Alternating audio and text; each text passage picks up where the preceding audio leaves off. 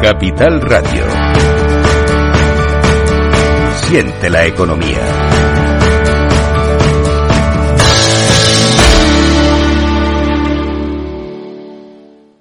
Este es un mensaje para todos los oyentes de radio y es solo para decir gracias. Gracias por dedicarnos tres horas cada día. Gracias por escucharnos en casa, en el coche, en el trabajo, en un móvil o donde sea, en directo o en podcast. Gracias por tu fidelidad, porque gracias a ti, la radio sigue siendo un gran medio, el más creíble, en el que más confías y el que mejor te informa y entretiene. El medio del día a día, de la actualidad al instante y que te acompaña siempre estés donde estés. Radio Value, la Asociación de Radios Comerciales te da gracias a ti.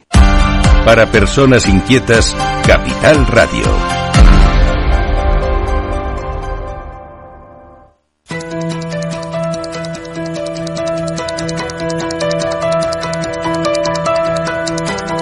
En el balance con Pilar Rodríguez nos preocupamos por nuestras familias enredadas. Pilar Rodríguez, muy buenas noches. Buenas noches, Bienvenida de nuevo, que ya llevábamos sin tener nuestras familias enredadas ya demasiado tiempo, ¿eh? Un, verano largo. un verano largo este, efectivamente. Vacaciones largas. Bueno, vamos a recuperar nuestras, insisto, nuestras familias enredadas y vamos a, volver otra vez eh, con nuestros oyentes a hablar de, sobre todo, de todo ese espacio que afecta a nuestros hijos, que es lo que más nos con la tecnología, ¿verdad? Claro, eso es. Y hoy tenemos a una experta, que es la doctora Natalia Moreno Pérez. Sí, la doctora. Que es eh, coordinadora y responsable de la unidad de atención psicológica personalizada en, el, en H&M Hospitales. Eso es, sí. Y vamos a hablar de la atención psicológica a los adolescentes, eh, en relación eh, a todo el tema de las redes sociales, la tecnología, etcétera, etcétera. La saludamos ya, doctora Natalia. Corriendo. Muy buenas, noches. Buenas noches. Buenas noches, un placer. Sí. Pues el placer es nuestro, de verdad. Eh, Pilar, eh, preséntanos la cuenta, pues, un poquito más de ella. Bueno, pues eh, eh, vamos a ver, yo la conversación que he mantenido con, con Atel es súper importante sobre eh, todo, todo el trabajo que llevan a cabo en la unidad de, psicológica de los hospitales HM y yo creo que, que es muy interesante compartirla con todos los oyentes, con todas las, nuestras familias enredadas. Y bueno, yo me gustaría que nos contara un poquito el trabajo para empezar que desarrollan allí. Porque fíjate tú yo pensaba que es decir que tenían derivados por ahí empezó un poco esa conversación especialmente porque en todos los sitios pues que es que los llegan los chavales con, con problemáticas y ella pues al contrario me ha dicho pues mira no pide realmente es decir eh, sí que aparecen como mm, es decir eh, sí se ve que hay en, en, en, en todo el colectivo que van de adolescentes pero en realidad las problemáticas muchas veces aparecen aunque esté en las redes sociales por, medio aparecen por otros por otros motivos, ¿no? Entonces, mm, que nos cuente un poco ella ya el trabajo que desarrollan allí. Natalia, pues ¿cómo es ese trabajo en, en esa unidad? Pues mira, como le decía esta mañana a Pilar, que hace una, conversación maravillosa y muy enriquecedora. A ver, nosotros es verdad que trabajamos desde la unidad de atención psicológica de Acción Hospitales, trabajamos siempre desde el punto de vista asistencial e individualizado con cada paciente. Tenemos población desde infanto juvenil, adolescentes, hasta vida, hasta la población adulta. Lo que siempre, siempre hacemos, independientemente del caso de la edad, es entender lo primero, eh, a través de una evaluación muy detallada, entender el funcionamiento del paciente, es decir, si hay factores de riesgo, si hay antecedentes, cuál es el desarrollo de la conducta problema, es decir, realmente qué está fallando, es decir, fallan las consecuencias, fallan las, los consecuentes y en base a ese análisis o a esa evaluación detallada, valoramos, en el caso de que sea necesario, un diagnóstico y establecemos un plan de tratamiento. En cuanto a la población más joven, que es lo que le decía esta mañana Pilar, es verdad que la población es muy heterogénea. Tenemos pacientes pues que nos vienen con los papás con tres, cuatro, cinco añitos, hasta población pues más tirando a la adolescencia e inicio de la vida adulta, que suele ser eh, más prevalente. Motivos, pues la sintomatología puede variar desde una sintomatología más depresiva, con bajo estado de ánimo, con problemas de autoestima, seguridad, eh, pacientes mucho más ansiosos, con descontrol emocional, con conductas autolíticas, trastornos de conducta alimentaria. Pero es verdad que en cuanto a adicción a redes sociales, la prevalencia que nos encontramos es bastante bajita. Sí que es cierto que hay pacientes o que los padres muchas veces lo que refieren es que esta conducta del uso, del abuso de redes sociales o de la tecnología o del móvil es incómoda, es molesta, eh, genera muchas veces muchos conflictos, pues porque lo tienes que utilizar más, porque lo tienes que utilizar menos, pero no suele ser la primera, la primera demanda. Es decir, suele aparecer dentro de una cantidad a veces más grande, a veces más pequeña de problemática que presentan los menores adolescentes, pero no suele ser el motivo principal de consulta, por lo menos lo que nosotros eh, lo que nosotros nos solemos encontrar. Claro, te lo encuentras después. Mm, Eso claro. es. Exactamente. Efectivamente. Siempre está relacionado con cualquier problemática. Al final, casi siempre a lo mejor, por lo menos las redes sociales, ¿verdad? O el móvil o las pantallas, la tecnología en sí. Mira, has hablado tú que tenéis población adulta. Eh, ¿Por qué, mm, por qué puede, por qué es más prevalente eh, eh, el abuso o la adicción en, en adultos que en adolescentes? Bueno, o al contrario. No, generalmente la prevalencia de, de problemas de, de adicción o de abuso a, a las nuevas tecnologías es mayor en la es mayor en la, en la adolescencia y así lo, indican los últimos estudios. Yo creo que en la adolescencia se juntan do- dos factores, dos factores de riesgo que son, bueno, pues que se juntan los dos factores y nos aparece un poco la, la bomba explosiva. En primer lugar, tenemos que entender la adolescencia. La adolescencia es una etapa de muchísimos cambios, una etapa muy compleja donde aparece muchísima deshabilidad social, mucha presión por amoldarse al grupo, por estar en lo que el grupo me dice. Aparece más conflicto con los padres porque los menores tienen mayor deseo de autonomía, de diferenciarse de esas figuras de autoridad y muchas veces en esas redes sociales es donde ven a sus iguales y por lo tanto y por estar dentro de ese grupo de iguales a veces tiendo a veces a, a imitar eh, determinados comportamientos. También tenemos que entender la adolescencia dentro del ciclo vital y de la etapa en la que están. Es decir, el desarrollo de la corteza prefrontal, que es lo que a los seres humanos muchas veces nos diferencia de los animales, sí. nos ayuda a reflexionar, a procesar la información, a tomar decisiones más reflexivas, pues está en desarrollo. Entonces tienden a funcionar mucho más con amígdala, que es lo que hace que seamos más impulsivos, que utilicemos más conductas de riesgo. Y luego tenemos pues las redes sociales en sí misma, que es un puro eh, factor o un puro refuerzo positivo para cualquier persona. Porque es gratis, porque tenemos contenido eh, visual y auditivo con una gran cantidad de estimulación de Ah. determinado contenido que a mí me que a mí me gusta eso no se lo decía esta mañana Pilar que yo cada vez que me meto en Instagram o en TikTok tuviese que pagar 5 euros por 10 minutos Sí. posiblemente No lo harías, posiblemente claro. reduciría pero es decir es gratis y además está muy demandado es decir socialmente lo hace todo el mundo es decir no es una conducta que esté castigada como a lo mejor puede ser un juego patológico una adicción a lo mejor a determinada sustancia sino Ah. que es algo bastante generalizado en la sociedad. Decía, había un estudio que decía que en el 2005 más o menos la población que hacía uso de redes sociales estaba en torno al 10-12%. En el 2015 más del 90%. Claro, salto Es cuantitativo. un salto exponencial, Sí. está claro. Y desde luego que además, eh, precisamente la plataforma que acabas de mencionar, además, mm, en cuanto a adolescentes, mm, contiene, digamos, los contenidos son, pues, lo que decías tú, hoy también, eh, maquillajes, eh, bailes, o sea, me refiero totalmente, eh, vamos a ver, eh, pues le pones en bandeja, ¿no? Al adolescente todos sus intereses, ¿no? Totalmente. Además, yo creo que, fíjate, hoy justo tenía varias pacientes y venían un poco con esta problemática, ya no tanto por el tiempo, por el tiempo que dedican a las redes sociales, que suele ser mucho, sino por la forma de relacionarse con la red social. Porque eh, yo iba a compilar esta mañana, nosotros podemos meternos en la red social como Instagram o TikTok por el mero hecho de distraerme, por el mero Sí. hecho de evadirme o de, de descansar la mente a lo mejor de las problemáticas del día a día. A mí lo que a veces me parece problemático es la función con la que yo utilizo esa red social.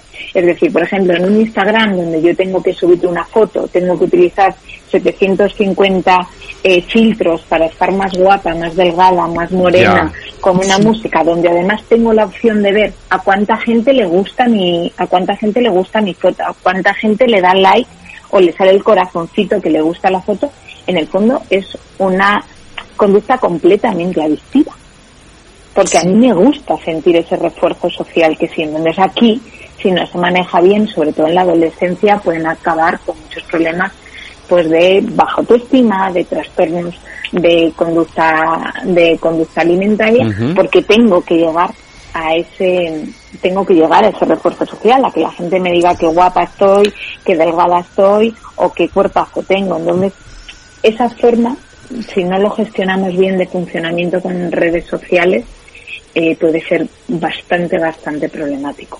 Sí, em, efectivamente, em, los padres, eh, las familias, eh, muchas veces hemos hablado de esto, pero nunca es suficiente, ¿no? Porque siempre te preguntan también, em, eh, bueno, ¿y, y, cómo puedo saber yo que cuando hacen un uso, cuando ya es un abuso? Tú me comentabas también los tres, digamos, categorías de uso, abuso, adicción. Yo creo que recordar esto a los padres es muy interesante, porque es decir, al fin y al cabo, a ver, cada vez vamos reteniendo un poquito más de, oye, pues mira, pues, y a lo mejor nos damos cuenta cuando estamos pasando del uso al abuso o incluso qué fórmulas se nos pueden ocurrir para que los chavales, las familias puedan dar a los chavales que puedan identificar ellos mismos a lo mejor este tipo de, situaciones, ¿no? Pues mira, uso, de que hacemos todos, ¿vale? Claro. Todos usamos redes sociales, todos utilizamos la, la tecnología y en el fondo va un poco en relación al avance al avance social y tecnológico que estamos viviendo en, esta época y tampoco lo podemos frenar. ¿Cuándo empieza a ser un abuso? Sobre todo va cuando la duración el tiempo dedicado a esa red social o a esa nueva tecnología aumenta, ¿vale? Pero no tiene por qué generar una interferencia en la vida. ¿Cuándo se tiene un abuso de redes sociales? Pues generalmente pues cuando hay vacaciones, los fines de semana, porque no hay otro tipo de actividades donde que, tenga que utilizar o donde yo tenga que destinar el tiempo. Entonces ahí se puede producir un abuso. ¿Es problemático? En sí mismo no. ¿Por qué? Porque generalmente decimos que ese abuso es abuso puntual. cuando me dices, oye, ¿tú bebes? Mm, no. Pero oye, puedo salir un sábado y me puedo tomar cuatro copas. ¿Vale? Entonces es verdad que ese día he tenido una conducta más positiva. Pero no tiene por qué generar una problemática en sí misma. ¿Cuándo es la adicción? La adicción es cuando se intensifica mucho, cuando se empieza a consumir de una forma muy habitual y se tienen que dar varias señales. Por un lado es, generalmente, el uso, por ejemplo, en este caso, cuando hablamos de adicción a, redes sociales, el uso de la red social tiene que ocupar una de mis grandes preocupaciones o motivaciones en el día a día. Desear llegar a casa para hacerlo, preocuparme constantemente de en qué momento voy a poder meterme en esa red social o voy a hacer uso de esa tecnología o no. Generalmente se va a modificar el estado de ánimo. Voy a tener un estado de ánimo mucho más relajado cuando lo estoy utilizando y mucho más ansioso o irritable cuando no lo utilizo. Y esa es una de las claves que los papás o las mamás tienen que tener en cuenta porque eh, puede aparecer. ¿Qué es lo que a veces aparece? El síndrome de desmotivación. Un estado de ánimo mucho más bajito cuando yo por determinados momentos o determinadas circunstancias no lo puedo utilizar. Mm. La tolerancia, es decir, cada vez para conseguir ese estado de ánimo necesito estar más tiempo conectado.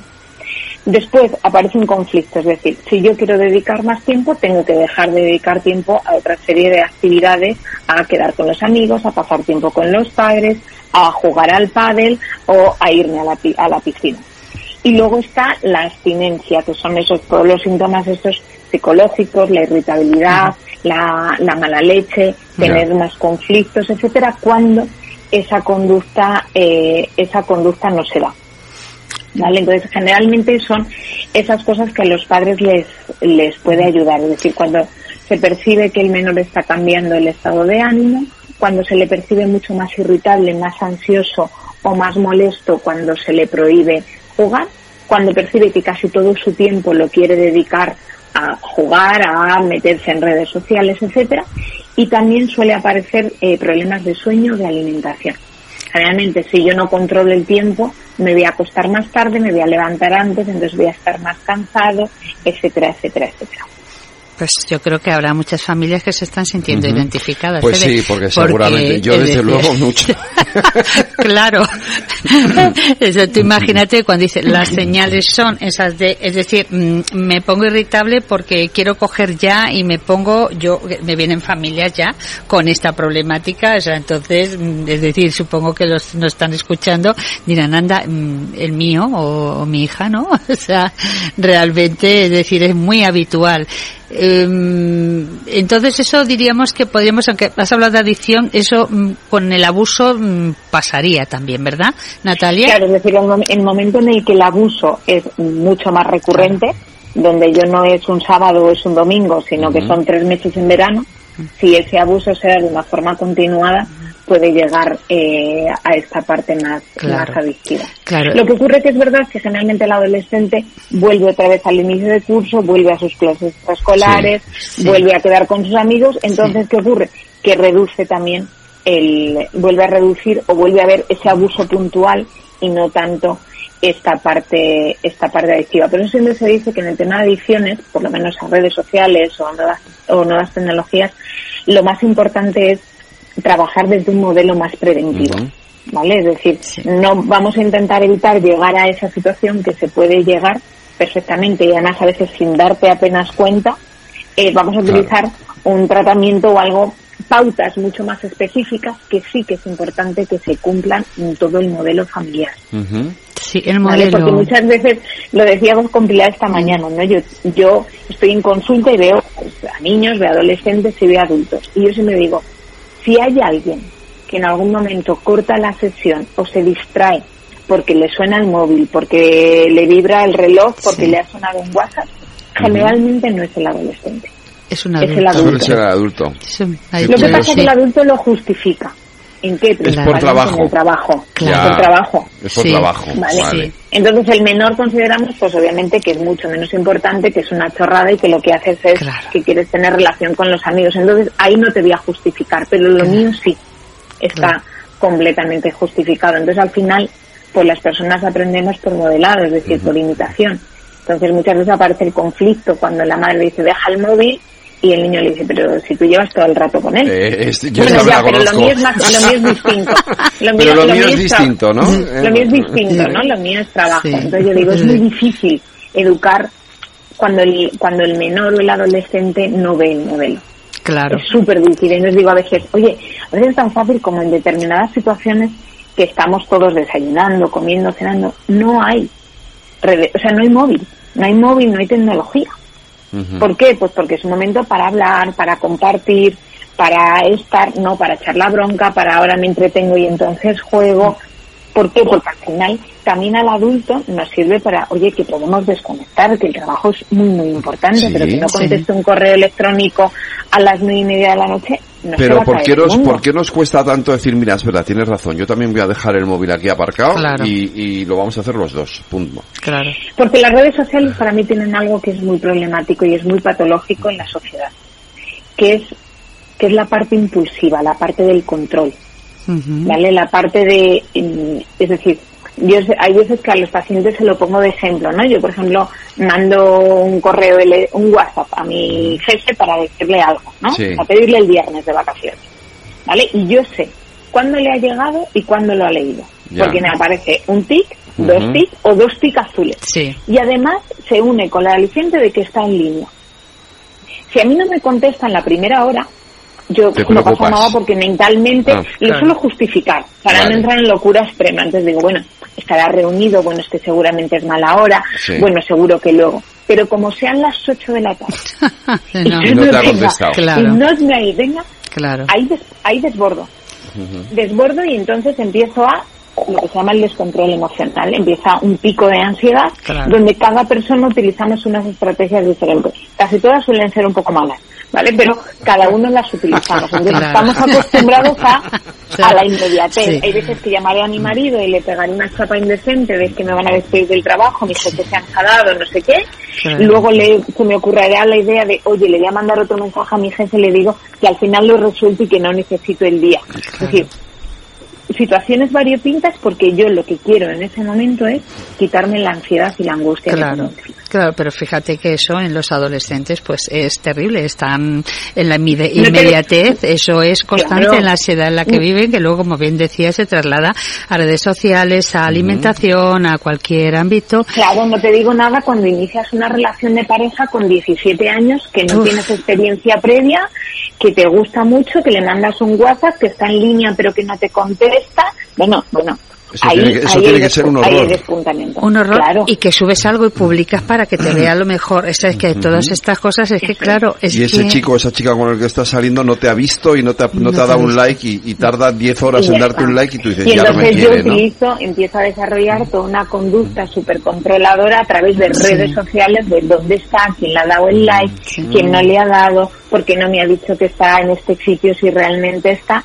Entonces empieza lo que se llaman conductas o relaciones muy tóxicas, principalmente basadas en, en ese control, que hay veces que por desgracia o por suerte pues hace 25 años no estaba. Claro. Como mucho te llamaba al teléfono fijo de casa y se te pillaba bien y, si no, nada, te aguantabas. Pero claro. se vivía con más ansiedad. Es que Pero eso ahora mismo pasa, si tú bajas al metro y ya te pone un cartel que te indica que te indica cuánto tiempo tarda en llegar el metro. Si el cartel está apagado porque se ha fundido el cartel, ya me pega un pico de ansiedad.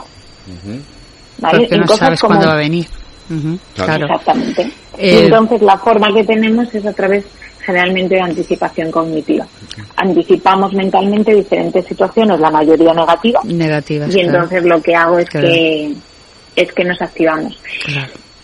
Yo muchas veces también lo que le digo a los padres en cuanto a redes sociales es que nosotros somos modelos.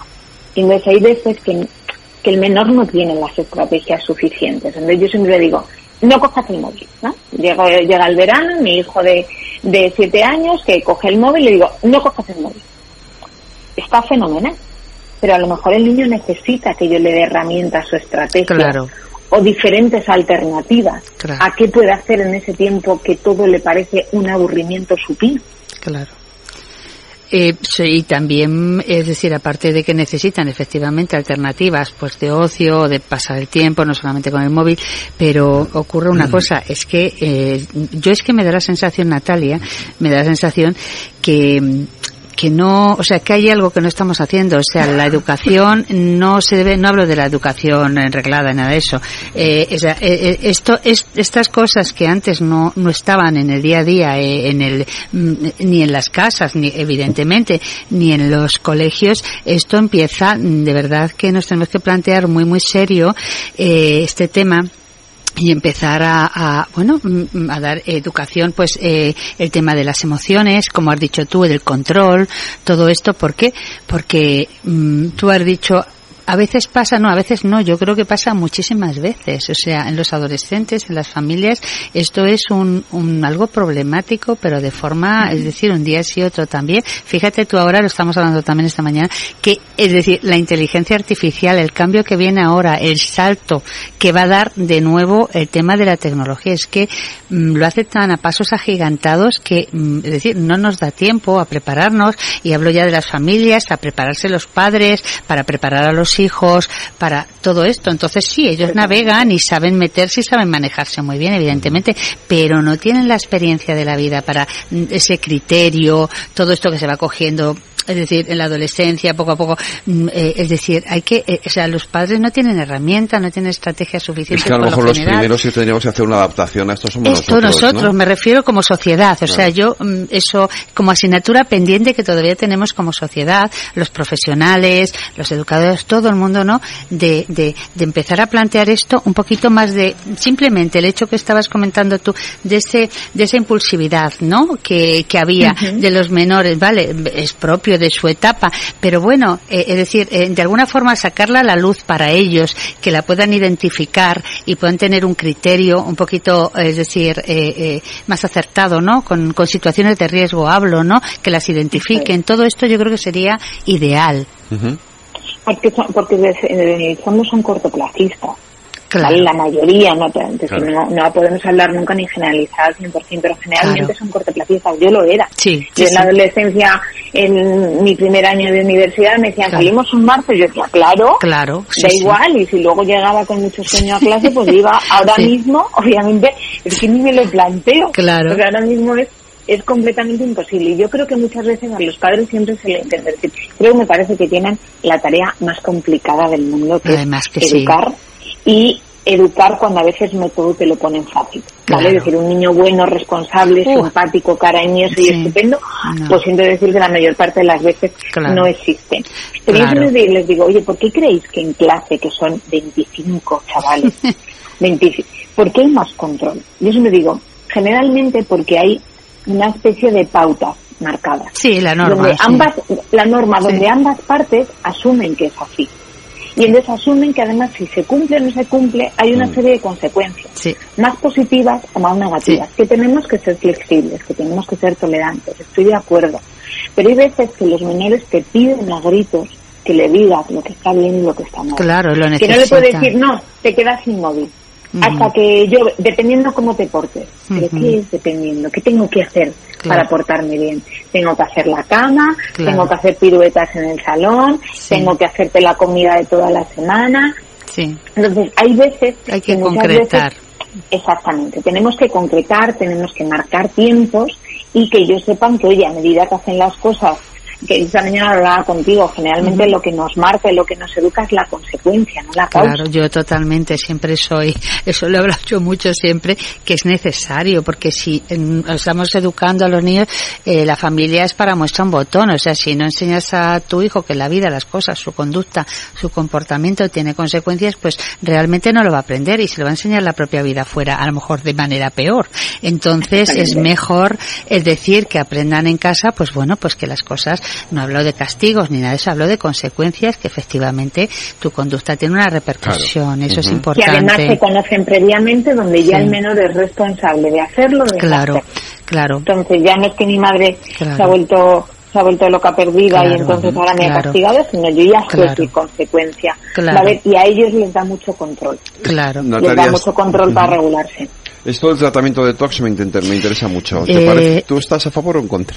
Eso, el, el tratamiento Detox. el tratamiento digital detox Sí. como Sí. ta- como Total. tal es decir como tratamiento empíricamente validado Sí. mm, para el tema de la adicción no existe Nada, yo ¿vale? también opino Vale. Lo que pasa que sí que es verdad que cuando hablamos de el digital detox es como, oye, pues vamos a bajar a, venga, a desconexión. eso es. Para mí, es decir, me, me parece como el, como el dejar de fumar, venga, de, venga, me voy a hacer una Ya. limpia de dos semanas. Perfecto, pero tenemos que asumir que hay determinados factores de riesgo que van a estar porque mi conducta ya las ha asociado, Claro. que yo luego voy a volver. Voy a volver, Entonces, claro. ¿Y qué ocurre cuando vuelva? ¿Tengo las estrategias suficientes para que cuando alguien cuelgue una foto en redes sociales yo no la vea? Claro. Cuando todo el mundo utiliza un TikTok yo no lo haga. claro. Entonces, a mí me parece, ¿vale? Que a lo mejor en aquellas personas que no han tenido un uso abusivo, que no ha habido un comportamiento adictivo, obviamente lo puedes hacer. Yo siempre digo que es como el tabaco, ¿vale? Es decir, si yo ya he fumado previamente durante 15 años, Sí. puedo haber dejado de fumar. Pero en el Pues primer momento he tenido que controlar Claro, mucho los estímulos de riesgo, porque si no voy a volver. Y porque incluso después de tres años, de repente voy a una boda Y y lo digo, madre mía, me fumaba dos cigarros o cinco. Y tengo que tener Nos- mucha conciencia para no hacerlo. Nos tenemos que ir, Natalia Moreno. Pues muchísimas muchísimas gracias, y a ti, muy Pilar. interesante y a ti, todo Pilar, lo que te has espero dicho. también en, un- en Muy 15 bien. días, ¿vale? Eso es, Un perfecto. beso. Gracias, Natalia. Adiós.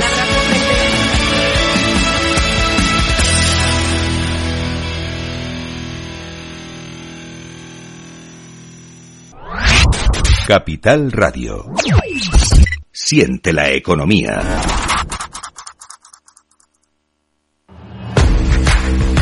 Oye, pensando cómo ahorrar en momentos como este con los precios por las nubes. Y todavía no conoces XTB, una nueva forma de invertir pensada para todos. Desde solo 5 euros y cero comisiones hasta 100.000 euros al mes para invertir en acciones y ETFs. Con XTB tu dinero está depositado en bancos españoles y tu broker es uno de los más respetados del mundo, regulado por la CNMV y los principales organismos internacionales. Y con oficina propia en Madrid desde el año 2008.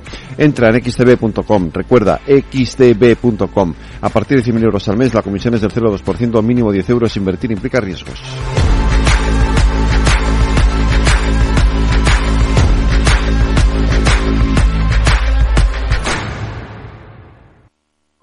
Capital Radio. Siente la economía. ¿Quieres cobrar por operar con tu dinero? Con DarwinX es posible y funciona así. Operas un universo de más de 1.500 instrumentos financieros en condiciones competitivas, con nuestro broker o a través de Interactive Brokers. Y aquí viene lo bueno. Mientras operas, construyes tu track record para nuestra gestora que te paga por tu éxito. Llevamos más de 10 años impulsando el talento. Hemos atraído más de 95 millones de dólares de capital inversor y pagamos a nuestros mejores traders cientos de miles de euros al año en comisiones de éxito. Darwinex, donde no pagas de más y cuanto mejor operas, más cobras. ¿A qué esperas? Tu capital está en riesgo. El rendimiento pasado no es una indicación de resultados futuros. Datos actualizados en agosto de 2023. Capital Radio. 10 años contigo.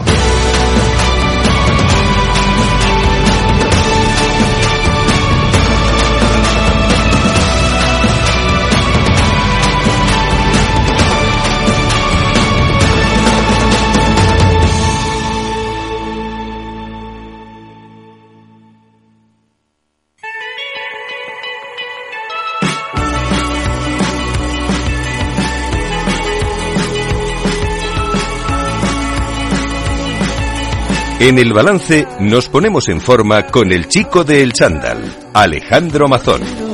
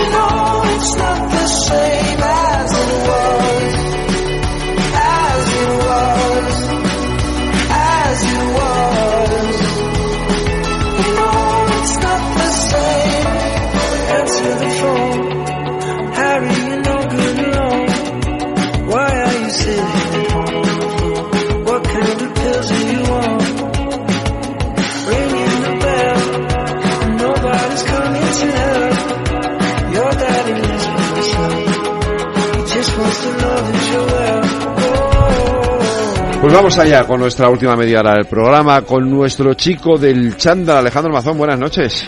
Muy buenas noches, Federico. Con todo el equipo del Instituto del Ejercicio Terapéutico y de Cuídate de Lux, ya lo saben ustedes, para ponernos en forma, para ayudarnos a estar más eso, más saludables, más encontrarnos mejor, eh, ser más. Claro, eh, nuestros activos. profesionales de primera que nos ayudan a preparar, por ejemplo, el contenido Vale. de programas tan chulos como el que tenemos hoy. Pues venga, vamos adelante, cuéntame.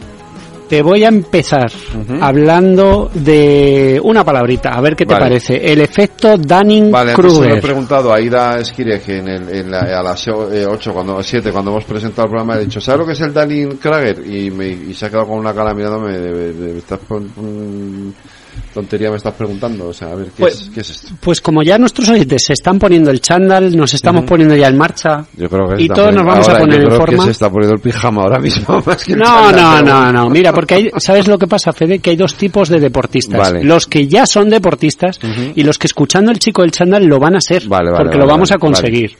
Y entonces, eh, temas curiosos. Ocurre mucho en el oficio de los que nos hemos dedicado, bueno, a ir a la universidad varios años para prepararnos, para conocer un poco el cuerpo humano y saber un poco, pues, cómo acondicionar físicamente a los clientes, a los pacientes que nos llegan.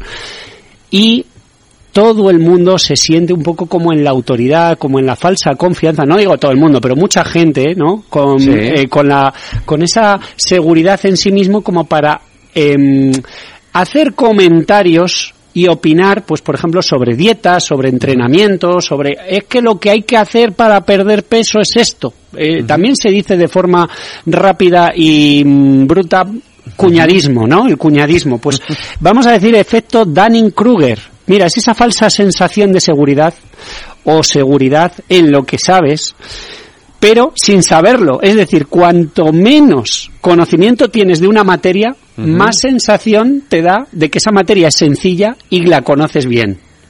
Y entonces más haces el ridículo frente a una persona que está iniciada en ese mundo hay una serie de asuntos, pues por ejemplo, eh, con el tema del ejercicio siempre me ha ocurrido, aparezco en una reunión y todo el mundo, eh, en una mesa que estemos comiendo, cenando y tal, todo el mundo da consejos de dietas, a veces eh, se atreven, tienen el atrevimiento de dar consejos sobre cómo ponerse en forma y demás. Este espacio intenta pues eh, contar mm, con la ayuda de profesionales y gente realmente eh, que, consideramos, bueno, los mejores del país, ¿no? Esto ocurre mucho en nuestro oficio y, y ¿sabes qué? Que por primera vez he de reconocer desde la humildad que me doy cuenta que yo también lo he sufrido, pero en otro oficio. Fede, en el tuyo, en el periodismo, en la radio. Me ha pasado. Ya llevamos cuatro años más o menos haciendo este espacio y estos días lo he reflexionado pues con la pérdida, por ejemplo, de un referente como Pepe Domingo Castaño, y, he de decir que yo cuando... no es el primero que hemos perdido, efectivamente, en, esta, en este tiempo, sí. Y que, y que he de reconocer que yo cuando empecé en esto me invitaste ya hace unos 200 chicos del chándal, por lo menos, y yo dije, esto de la radio, de las ondas, es ponerte aquí y hablar de lo que te aparezca y tiene que ser fácil. Y me he ido introduciendo, me ocurrió eso, el efecto Dunning-Kruger, ¿no? Me he ido introduciendo y me he ido dando cuenta de que es un oficio bastante técnico, que requiere pues una preparación, una cultura, años de experiencia. Y me gustaría reconocérselo a tantos profesionales, cada uno de su oficio, ¿no? Para poder tener un respeto también a, esa formación. En este caso, nuestro recuerdo a un grande de las ondas en este caso del deporte, que dedicó tanto y tanto tiempo de su vida, pues a hacernos felices conociendo la actualidad deportiva, sobre todo el fútbol, Pepe Domingo Castaño. Quería bueno, dar ese punto de vista. ¿Qué te parece? Me parece fenomenal porque además yo, yo conocí a Pepe Domingo Castaño, que trabajé un tiempo en la COPE y obviamente pues eh, coincidía, he coincidido con él como con todo el equipo de deportes de, la COPE y bueno, es un, era, era un profesional como la Copa un Pino eh, y sin duda un referente del periodismo deportivo, vamos, no, y gracias a profesionales así, pues yo también me doy cuenta de que cada uno en lo suyo pues tiene su intríngulis. ¿eh? Lo mismo nos pasa a los entrenadores y por eso mismo vamos a hablar hoy un poquito de por dónde empezar en septiembre en el gym o en nuestros retos saludables. ¿Qué ocurre cuando, cuando iniciamos, nos apuntamos al gimnasio y queremos, queremos pues hacer un cambio de hábito, un cambio de vida? Romper un poquito de eh, esas, esas, promesas que nos, que nos hacemos a nosotros mismos de este año va a ser el mío, voy a conseguir tal, operación bikini, operación bañador, operación turrón en Navidades, ¿no? Eh, yo empezaría un poco eh, centrándome en la expectativa. Muchas veces el objetivo lo cuantificamos en el peso. Yo quiero perder tantos kilos. Bueno, al final lo que hacemos es atribuir a esa pérdida de peso una imagen. Yo me quiero ver bien te da igual el peso, si tú te ves bien, eh, objetivo conseguido, ¿no? El caso, el caso es que cuando nosotros iniciamos un programa de ejercicio o una estrategia nutricional, no podemos gobernar, no podemos eh, incidir en lo que nuestro cuerpo hace para perder peso la consecuencia. No sabemos si una semana vamos a perder un kilo, si otra vamos a perder medio. Lo único que está bajo nuestro control es la conducta. Tenemos que tomar una serie de decisiones apropiadas para comportarnos de la manera apropiada y como consecuencia nuestro cuerpo ya perderá peso. Hay que relajarse con esa segunda fase. Es decir, la intención de quiero perder tantos kilos, da igual los kilos que tú quieras perder porque tu cuerpo perderá los que sean. Tú lo que tienes que hacer es hacer ese ejercicio si te lo has propuesto, llevar a cabo esa estrategia nutricional, ese control dietético, esa restricción calórica, comer más sano, comer menos galletas, lo que tú hayas organizado si te has asesorado con un profesional. Como consecuencia, se irá perdiendo peso. ¿Y sabes qué? Que la ciencia nos dice que no tenemos tanto control sobre eso, que hacemos la misma eh, estrategia, con la misma voluntad, con la misma constancia, y de repente una semana pierdes un kilo haciéndolo exactamente igual, otra semana no pierdes, Es a la siguiente pierdes 0,8 kilos. El, el- el- el cuerpo actúa de... El primer mes te pones más fuerte, el segundo mes no mejoras tanto la fuerza y se trata de tener constancia y de controlar nuestras acciones. Yo creo que ahora que muchos se apuntan al gimnasio, deberían relajarse y controlar, controlar un poco más su comportamiento. Bueno, siempre hay una cierta necesidad de, de- de- de ver resultados rápido, ¿no? Cuando cuando empiezas y, y es, hay, hay que aprender a, efectivamente, a decir, bueno, no- a veces los resultados no llegan tan rápido como a uno le gustaría, ¿no? O a veces sí, y tu Bueno, problema sí. es que no has sabido eh, eh, regular las expectativas. Es decir, ¿qué es resultado? Igual es que estabas equivocado. Estabas esperando algo que no se puede conseguir. Si no has hecho nunca, por ejemplo, Fede, que tú eres un corredor nato, si no has hecho nunca carrera, no puedes esperar que el resultado rápido sea en dos semanas hacer una maratón. No, está claro. Resultados rápidos a lo mejor es genial si en dos semanas eres capaz de correr dos kilómetros a un buen ritmo y tener buenas sensaciones. Vale, pues, eh, ¿qué te parece si nos vamos con los compañeros del laboratorio del Chandal, Venga, VR Training? Vamos a escuchar a Víctor. Buenas tardes, un día más en el laboratorio del Chandal. ¿Cuál es la palabra de esta semana que nos va a acercar a la ciencia de la actividad física? Es el calcio. Normalmente cuando pensamos en hacer deporte, en hacer actividad física, pensamos en la energía. Pues bien, vamos a presentar muchas de los muchos de los beneficios que tiene el calcio.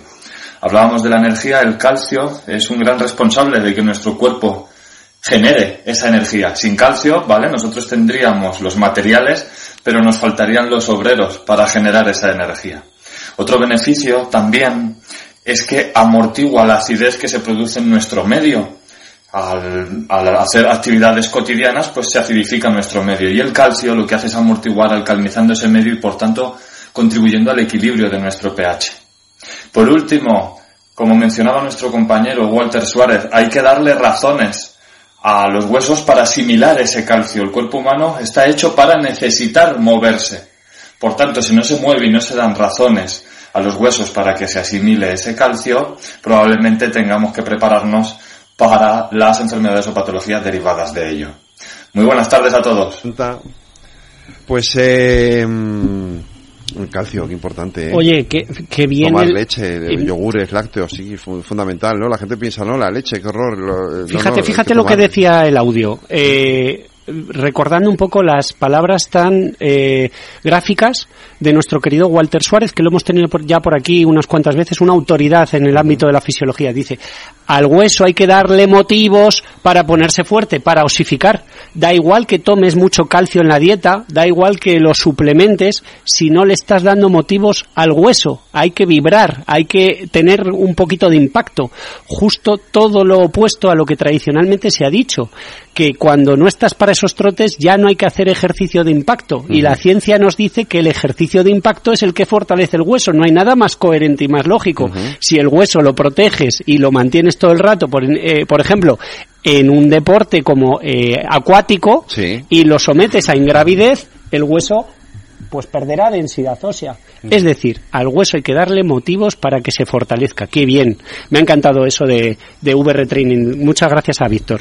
Y nos vamos con una entrevista. ¿Qué te Pues parece, venga, Fede? Vamos con nuestro invitado de hoy que me apetece mucho. Venga, es que quiero hablar de la competición. Es que Vale. estamos en septiembre, los papás tienen que elegir qué asignaturas apuntar a los chavales. Sí. Y, y qué pasa? Queremos que los chavales se apunten a chino, a tai chi, a, a, a tocar el piano o a un deporte. Y si es un deporte de competición o no. Hoy Yo vamos a hablar. 10 lo he apuntado a triatlón. Bueno, pues, no- ¿qué- ¿y qué edad tiene? 10, te digo. El mío 10 de años triatlón. He apuntado el de- el de 16 a waterpolo.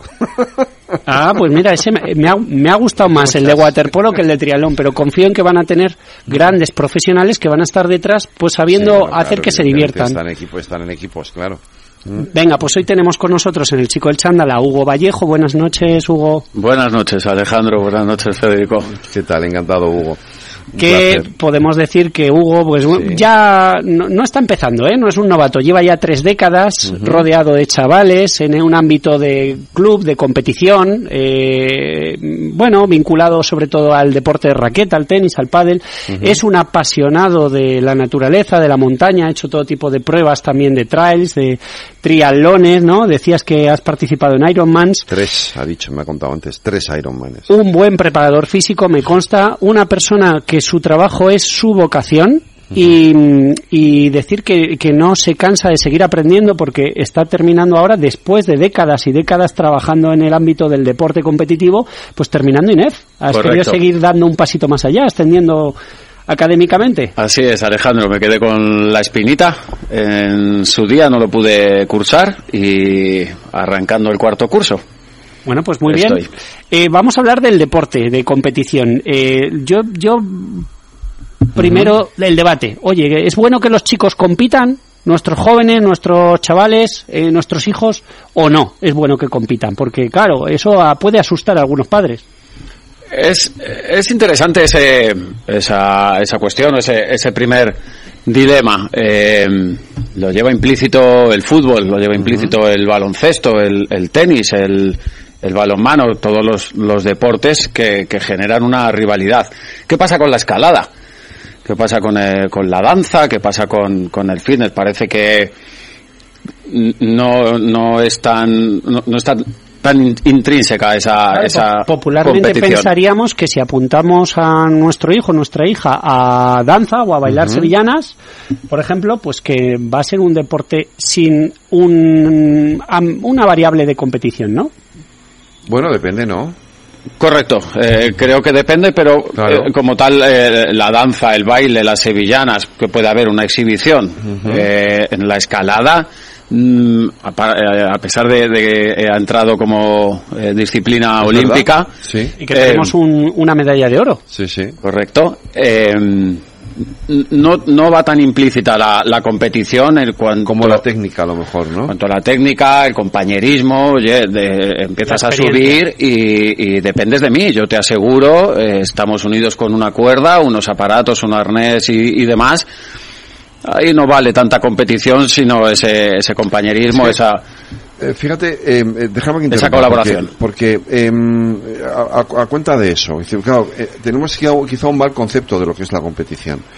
Entendemos competición el, el llegar primero, segundo, tercero en una que carrera. Genere ansiedad, presión, estrés, ¿no? Y una de las cosas que yo he aprendido, por ejemplo, con las con con con, con, ¿El atletismo? no, no, no, no con el atletismo, con la gimnasia rítmica, por ejemplo, o este tipo de, de deportes, no llegas el primero o el segundo, lo que importa es la técnica, cómo lo haces, la puntuación, el, de que, que, el, que ese movimiento tiene que tener un grado de perfección que no que en cuanto caes un poco que es dificilísimo incluso la estética. Alcanzar un nivel no efectivamente la estética de la propia gimnasta la música la puesta en escena. no hay una competición en el sentido de quién corre más no o quién nada más rápido o quién rema más rápido o quién, o quién mete más goles o más canastas sino tiene otros otros baremos, tiene otras. Y entiendo que en la escalada debe pasar un poco lo mismo también. Hay una escalada de ahora mismo pues, las Olimpiadas, bueno, por, por dificultad, por velocidad,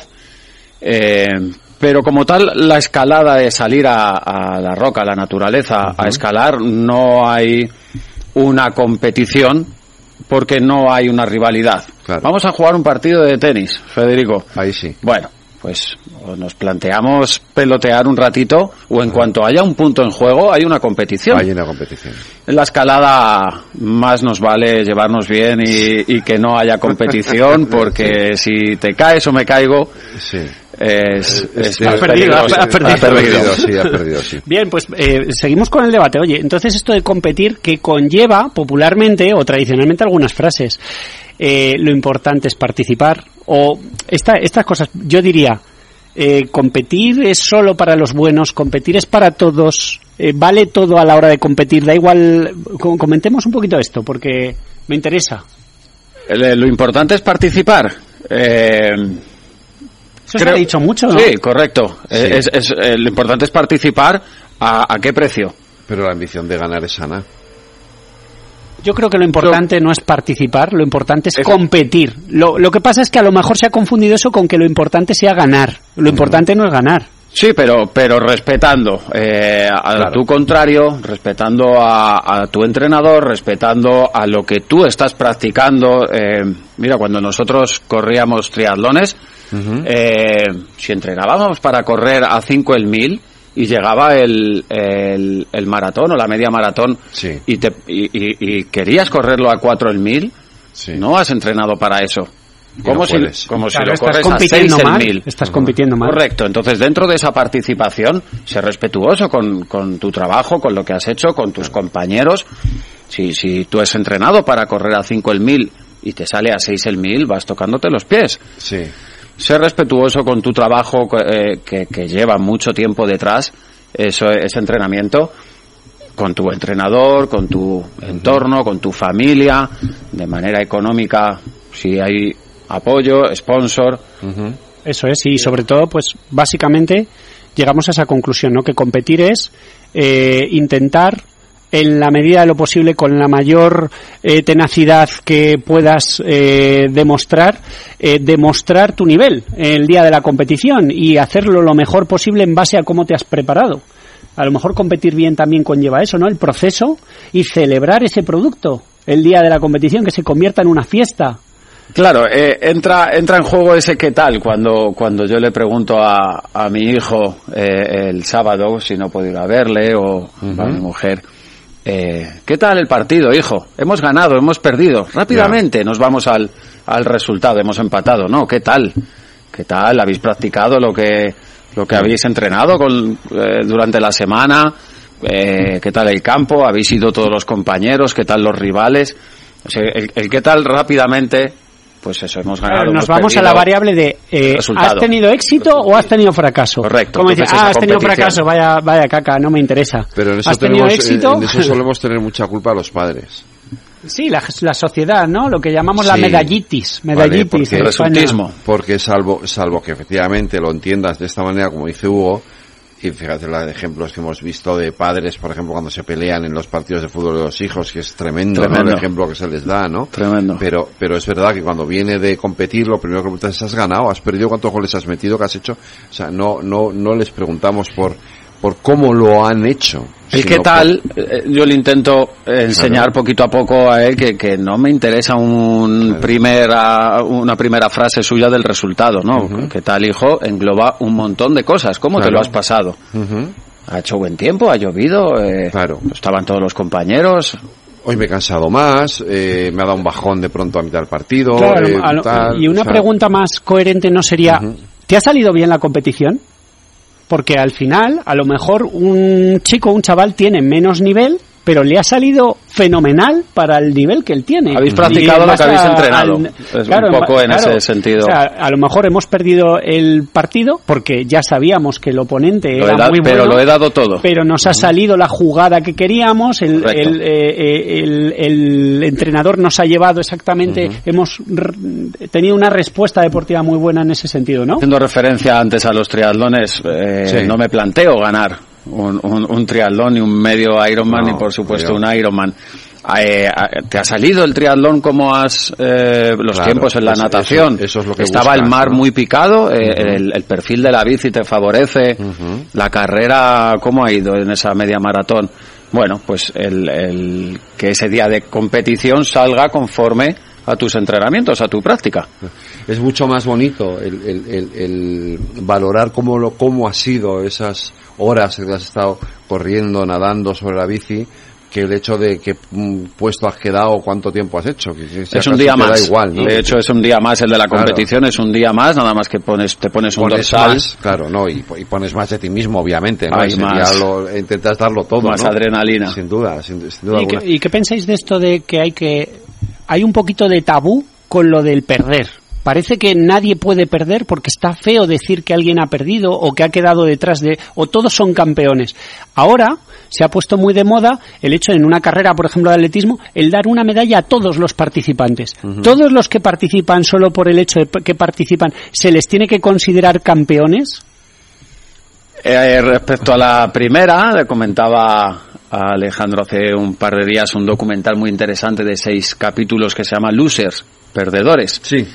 Lo- no sé si, Sí, si sí, lo conoces. no, lo, lo- no lo he visto, pero lo he... O sea, pero, Tremendo, pero lo- maravilloso. Sí. Eh, la cantidad de experiencias que ofrece a perdedores eh, de, de vida, de competición, de compañerismo, de bueno, una, una cantidad de, de valores. Es un boxeador, es un- una patinadora, es un golfista, es un equipo de Sí. eh, inglés de fútbol.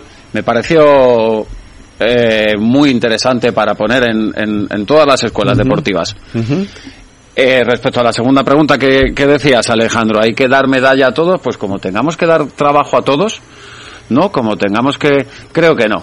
Creo, eh, de hecho, este eh, reportaje, este documental, hay uno de los, de los episodios que habla de el, el premio, la medalla, la copa, el trofeo, es, es meramente simbólico. Pero es verdad que ahora se ha puesto de moda. eh, ha Dar medalla a todos. que hay Sí. un poco de complejo con o Yo de, fíjate pe- que- de- que- de que miedo a- con A, a- yo, a, yo a muchas carreras, a- a por lo que voy, de la medalla me da igual, lo que quiero es la camiseta. La bolsa del corredor. la bolsa, claro, la camiseta, la, el... ¿No? Que es más Pero puede entrar dentro de- de la participación, pero ¿no? los niños, eh, Los niños, Fede, sí. ya no no sé y entonces Competiciones menores. yo, yo creo que la variable de ha habido alguien que lo ha hecho mejor que tú, ha ganado, se merece Sí. tu reconocimiento, no pasa nada, tú puedes mejorar tu nivel, a lo mejor nunca llegas a ganar, porque también hay que hay que hay tener a lo mejor una serie de variables, ¿no? Con la de, de salida, un talento, Pero a lo mejor un- la medalla con- eh, contribuye a la autoestima también, a que se sientan bien, o no, no lo sé, ¿eh? Una- No estoy. Creo que no, creo que no. Eh, irá más por, por ese, por esa parte, por ese lado que comentábamos. ¿Has hecho lo que hemos practicado? ¿Has hecho lo que hemos trabajado? ¿Te has, sen- que te has sentido bien? efectivamente, Vamos a seguir trabajando en esta línea. y entender que también eso es éxito. Sí, correcto, que, que, que los hay mejores que tú, claro, por supuestísimo. Eh, has sido campeón de liga de, de Claro. Alcorcón. Bueno, pues salgamos a Madrid, salgamos a, a España, salgamos... Hay muchos campeones y, y, bueno, simplemente el, el reconocimiento de, de un trabajo bien hecho creo que está por encima de la medalla. Hugo, ¿cómo influyen los ídolos? ¿Cómo influyen los ídolos? Para Nadal, bien, para bien o para mal. Ronaldo, ¿Te refieres? Sí. Eh, a mi parecer negativamente. Eh, ha sido recientemente el Campeonato de España de menores de, de aquí en Madrid. Eh, hemos estado viéndolo allí con, con Víctor y compañeros. Eh, chavales desde 8, 10, 12 años con su nombre detrás. Uf, me, me, me genera una cierta... em, Claro, como un cierto poco rechazo. sobre, sobredimensionado. ¿Quién ¿no? Eres, no? O, o por qué se le permite al niño poner en su espalda su nombre? Puede ser un, de- un detalle insignificante, pero lo lleva Messi, ¿no? Sí. Y lo lleva Ronaldo, y lo lleva... Fíjate que en el tenis no pasa, no, No. no vemos Nadal No. aquí en la espalda, ni En Federer. el fútbol. Es que el fútbol es... Ese fenómeno mediático también que, que engloba el fútbol, eh, el pádel sí lo, sí lo llevan, ¿eh? Los, ¿Sí? los nombres detrás en la, en la camiseta. Ya repito, puede ser un, un detalle insignificante, pero al niño no sé si le hace gran favor el, el sentirse como con esa importancia, ¿no? De, de poner su nombre detrás. Nos quedan como dos minutos. Hay una pregunta que Menos creo que, que- que es la pregunta de esta entrevista. Eh, ya nos queda claro que competir es bueno, que tenemos que fomentar que nuestros hijos tengan esas situaciones de competición sana que tenemos que elegir los deportes que haya ese ámbito de competición, pero detr- detrás de un profesional, ¿no? Cu- Cualificado Correcto, y titulado. siempre. Eh, ese va a ser el criterio, más allá de me gusta esto, me gusta otro, la oferta del colegio elige Pero al mejor pregunta profesional. no le da tiempo de responder. Y ¿sería perjudicial para los estudios que nuestros hijos compitieran en un deporte o no? Mucha evidencia científica que dice que no. Claro. Es decir, cuando un niño Aumenta el suspende, rendimiento Aumenta el académico. rendimiento, sí. cuando un niño suspende muchas veces el castigo es te quito del fútbol, te quito del deporte. Vamos a quitarle de matemáticas, Alejandro. Vamos a quitarle de, del No. deporte, no, por favor. Del deporte no, de hecho, eh, y en niños con, con trastornos, porque yo tengo el caso con trastornos de déficit de atención, les ayuda muchísimo. Ejercicio, Es medicina. esto lo decimos siempre para terminar el programa, Hugo. Un Muchas placer. gracias a los dos, un abrazo, gracias. El chico del chándal.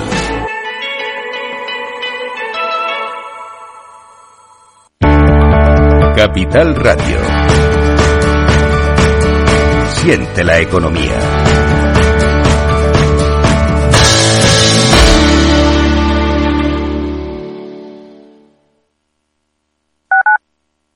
Capital Radio, Madrid, 103.2 FM. Capital Radio lanza el nuevo formato de Cripto Capital, todos los lunes a las 3 de la tarde con el maestro de trading algorítmico Carlos Puch Sajibela. Lo que nadie te cuenta, escúchalo en Cripto Capital. Te quiero de colores. Te quiero libre. Te quiero vibrante, acogedora, fuerte y valerosa. Te quiero como eres, Madrid. Te quiero diversa. Madrid. Te quiero diversa. Comunidad de Madrid. Acción, emoción, pasión.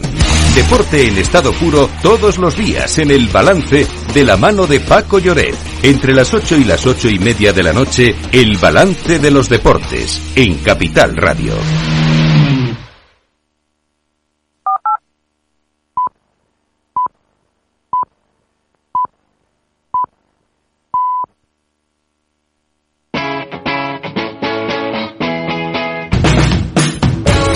Capital Radio. Despierta la economía.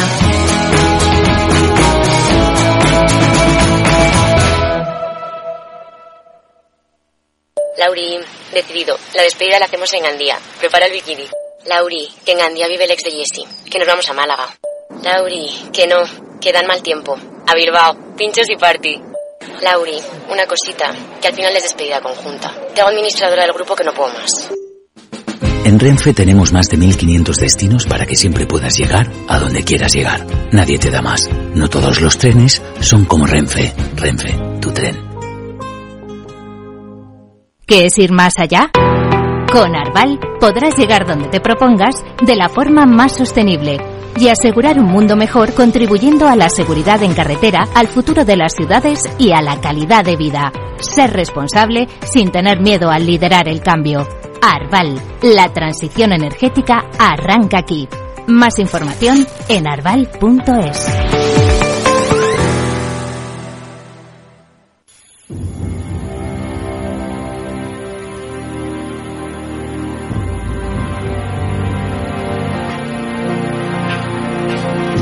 Los martes a las ocho y media en el balance nos vestimos de gala para recibir los debates Transforma España.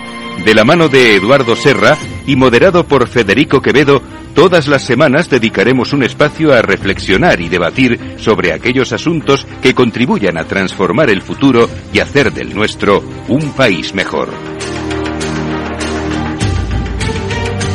Qué buena falta nos hace, vistas cómo están las cosas eh, hoy en día, Eduardo Serra. ¿eh? Sí, buena falta. Sí, buena falta nos hace. Bueno, vamos a hablar de liderazgo hoy, vamos a hablar de liderazgo. Hoy que se está debatiendo, el de- tenemos un- el debate de un liderazgo, eh, vamos a hablar de liderazgo, pero de liderazgo a lo largo de la historia. Lo vamos a hacer de la mano eh, de dos expertos, de dos eh, escritores. eh, bueno, José Ignacio Ruiz Rodríguez, buenas noches. Es catedrático de Historia Moderna en la Universidad de Alcalá de Henares, escritor, y Martín Hernández Palacios, buenas noches Martín. Buenas noches, muchas Es gracias. abogado, profesor asociado de Derecho Internacional Público en la UCM y cursó estudios de Historia de la Escuela Diplomática de España y además dirige el programa de liderazgo femenino de la Cámara de Comercio de Madrid y es escritor también, eh, Martín. Gracias, Federico. Pues eh, gracias a los dos. Esto del liderazgo femenino me, me gusta. Está ese, hoy, hoy que está jugando más la selección española eh, por primera vez en casa, que está estrenando la estrella. Es el primer partido que juegan las Ah, chicas. claro. eh, aquí en aquí en casa desde desde que ganaron el mundial esto está muy de está ahora muy en boga esto eh, y además yo creo que, que es muy necesario pero en fin Eduardo ponnos sobre la mesa eh, ponemos en contexto el tema Bueno, de hoy pues no, siempre decimos, Federico, que la Fundación Transforma España es para hacer de España un país mejor en el futuro. Entonces, nuestros oyentes se preguntarán por qué hablamos del pasado, de la historia. Y yo creo que hay dos razones fundamentales. Una, para hacer cosas en el futuro tienes que proyectarte desde el pasado. Eh, Pero además, en nuestro caso, en el caso de España, donde eh, hemos aprendido muy poca historia, pues se tiene una idea profundamente equivocada y muy peyorativa de nuestra historia. Y entonces, si tú crees que tus abuelos eran unos ladrones y unos genocidas y unos sinvergüenzas, no es raro pensar que tú te, te, consideras capacitado para pocas cosas. Si tú piensas que eres descendiente de santos y de héroes y de líderes que vamos a hablar hoy, pues a lo mejor tienes más. De manera que yo creo que para la juventud hay que enseñarles que si no orgullosos, que yo creo que cabe, deben estar eh, satisfechos de su pasado para que puedan, algunas veces, sobre todo hablando con norteamericanos, oye, mira, es que vosotros tenéis una historia, es verdad, pero muchas veces la historia es como esa piedra de que llevas sobre los hombros y que te hace estar agachado. Oye, si hay que emprender nuevas cosas. Y la segunda razón, que es más, ah, ¿por qué hablamos de líderes?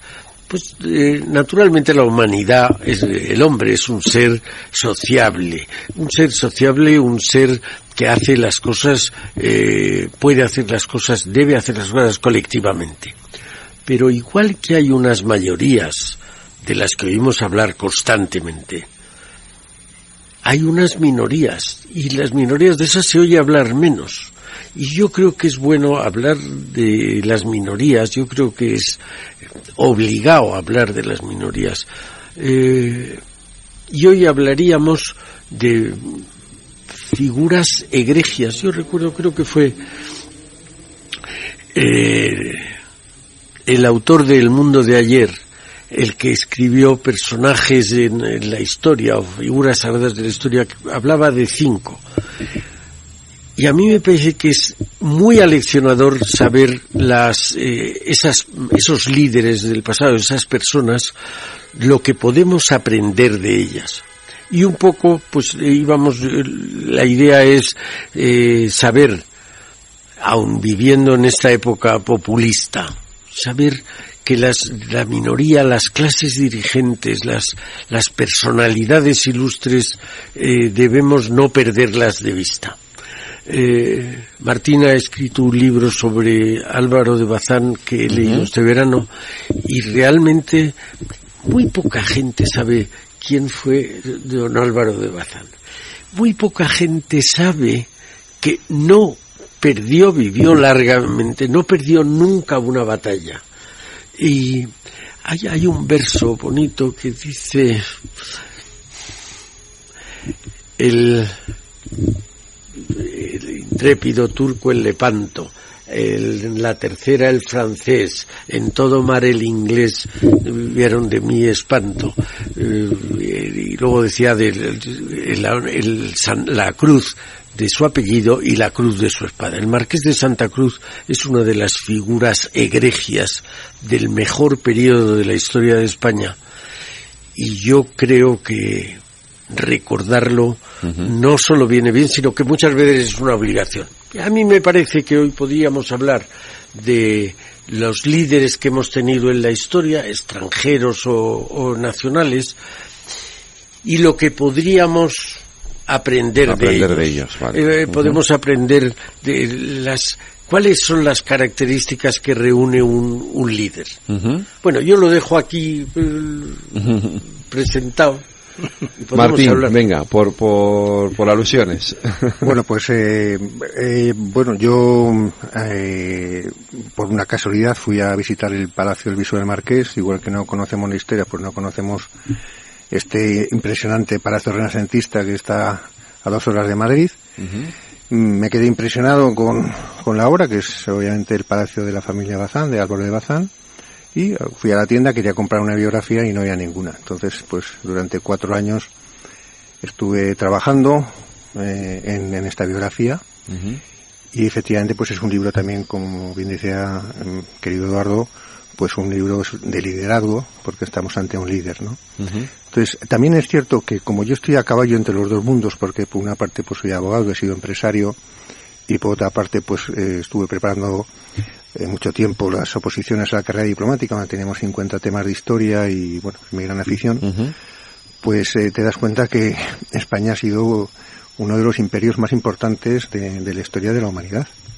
Y este periodo, precisamente, que, que abarca Álvaro de Bazán, que es de 1526 a 1580, pues digamos que es el cenit, porque, eh, como todos saben, en 1580 se produce la unión con el Reino de Portugal, con lo cual la- al imperio ya español añadimos todo lo que es Portugal de 1580 a 1640. Entonces, yo realmente creo que la historia, y de hecho hay una corriente, y ya me pongo en la otra parte, digamos, del management, ¿no? Porque, mm, eh, pues conozco a muchos. Hay un pequeño sector, pero muy importante, de gurús del management, entre los que está Javier Fernández Aguado, por ejemplo, eh, Juan Carlos Cubeiro, eh, Antonio eh, Ortega Parra y yo mismo, que utilizamos la historia para explicar liderazgo. Entonces, bueno, yo cuando doy mis clases, obviamente para mí mi líder favorito es Aurora de Bazán, pero a lo largo de la historia, pues es la gran maestra. Incluso llegué a descubrir, porque un amigo psiquiatra me, eh, me recomendó un libro en el que demostraba la influencia de los padres en el liderazgo positivo o negativo y, y me cuadra con todos los que he estudiado. Es una cosa impresionante. José Ignacio.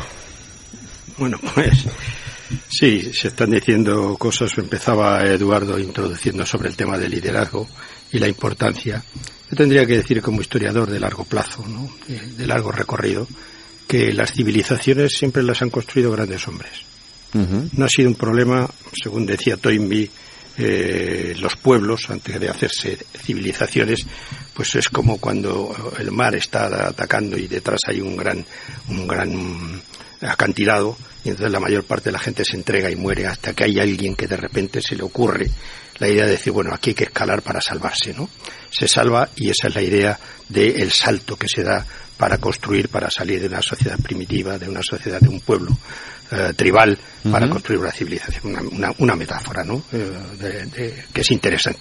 Que a veces perdemos de vista, como estamos muy mm, eh, fijos siempre en el corto plazo, no sabemos hoy día, aparte que no se sepa historia, que se sabe muy poco. Ortega en, el año, en los años 30 ya en una conferencia que daba decía, el español medio sabe muy poca historia. El español medio. Bueno, han pasado 100 años, justamente, 100 años, y el español medio sigue sabiendo bastante poca, Poca historia. o menos historia todavía. Pero además, eh, los fundamentos de la historia se saben mucho menos, porque uno dice, bueno, pues hace uno hoy con esto de la contemporaneidad, o de, uno sabe de la Revolución Francesa, o sabe de la Guerra Civil, pero eh, la historia que es tiempo y hombre, son las dos coordenadas fundamentales, tiempo, es decir, el tiempo que todo lo va devorando, y hombre, el hombre es caprichoso, es imprevisible, es impredecible, ¿eh? Aunque hay comportamientos de masas y comportamientos sociológicos, esas dos coordenadas se pierden de vista. Entonces, por tanto, creo que eh, metodológicamente, yo insisto mucho en esto, hay que saber lo que es una civilización. Nosotros pertenecemos a una civilización, que es la civilización cristiana occidental que entronca con la minoica cretense y tal, no vamos a hacer esta historia, pero la más inmediata es la cristiana occidental. Y esa civilización, las civilizaciones han habido muy pocas, es decir, pueblos que hayan conseguido el grado de civilización han habido muy pocos, 20. 21, dice Toynbee, por ejemplo, ¿no? Como mucho, ¿no? Es decir, que los pueblos todos desaparecen, todas las estructuras tribales desaparecen. La civilización es una plataforma de salvación de la humanidad, por la que la humanidad se salva. Y a veces perdemos de referencia esa. Y nosotros tenemos una plataforma que es la plataforma cristiana occidental. Es decir, el cristianismo occidental supo, fue capaz de anudar la tradición clásica, griega, la latina, con la judaica, y permitió, por tanto, dar un salto cualitativo para que la humanidad no sucumbiera. Y esa humanidad, por introducirlo un poco, se vio muy seriamente amenazada. Y a final de la Edad Media, concretamente, aquella humanidad o aquella plataforma de salvación de una humanidad que además llevaba ah, la genética de ecúmene, el cristianismo era ecuménico, quería ser universalista, por eso la civilización occidental ha llegado a la globalización, que a veces de esto se pierde de, de horizonte, pues esa civilización entró en una crisis profunda y además otra civilización distinta, no eran naciones ni nada de esto, otra civilización distinta, el Islam estuvo a punto de hacerla sucumbir. Por tanto, los grandes líderes, por ejemplo, que aparecen en la Edad Moderna, Álvaro Bazán, no digamos, por supuesto, pues, pues uno de los personajes para mí eh, Civilización es una plataforma de salvación de la humanidad, por la que la humanidad se salva. Y a veces perdemos de referencia esa. Y nosotros tenemos una plataforma que es la plataforma cristiana occidental. Es decir, el cristianismo occidental supo, fue capaz de anudar la tradición clásica, griega, la latina, con la judaica, y permitió, por tanto, dar un salto cualitativo para que la humanidad no sucumbiera. Y esa humanidad, por introducirlo un poco, se vio muy seriamente amenazada. Y a final de la Edad Media, concretamente, aquella humanidad o aquella plataforma de salvación de una humanidad que además llevaba eh, la genética de ecúmene, el cristianismo era ecuménico, quería ser universalista. Por eso la civilización occidental ha llegado a la globalización, que a veces de esto se pierde de, de horizonte. Pues esa civilización entró en una crisis profunda y además otra civilización distinta, no eran naciones ni nada de esto, otra civilización distinta, el Islam estuvo a punto de hacerla sucumbir.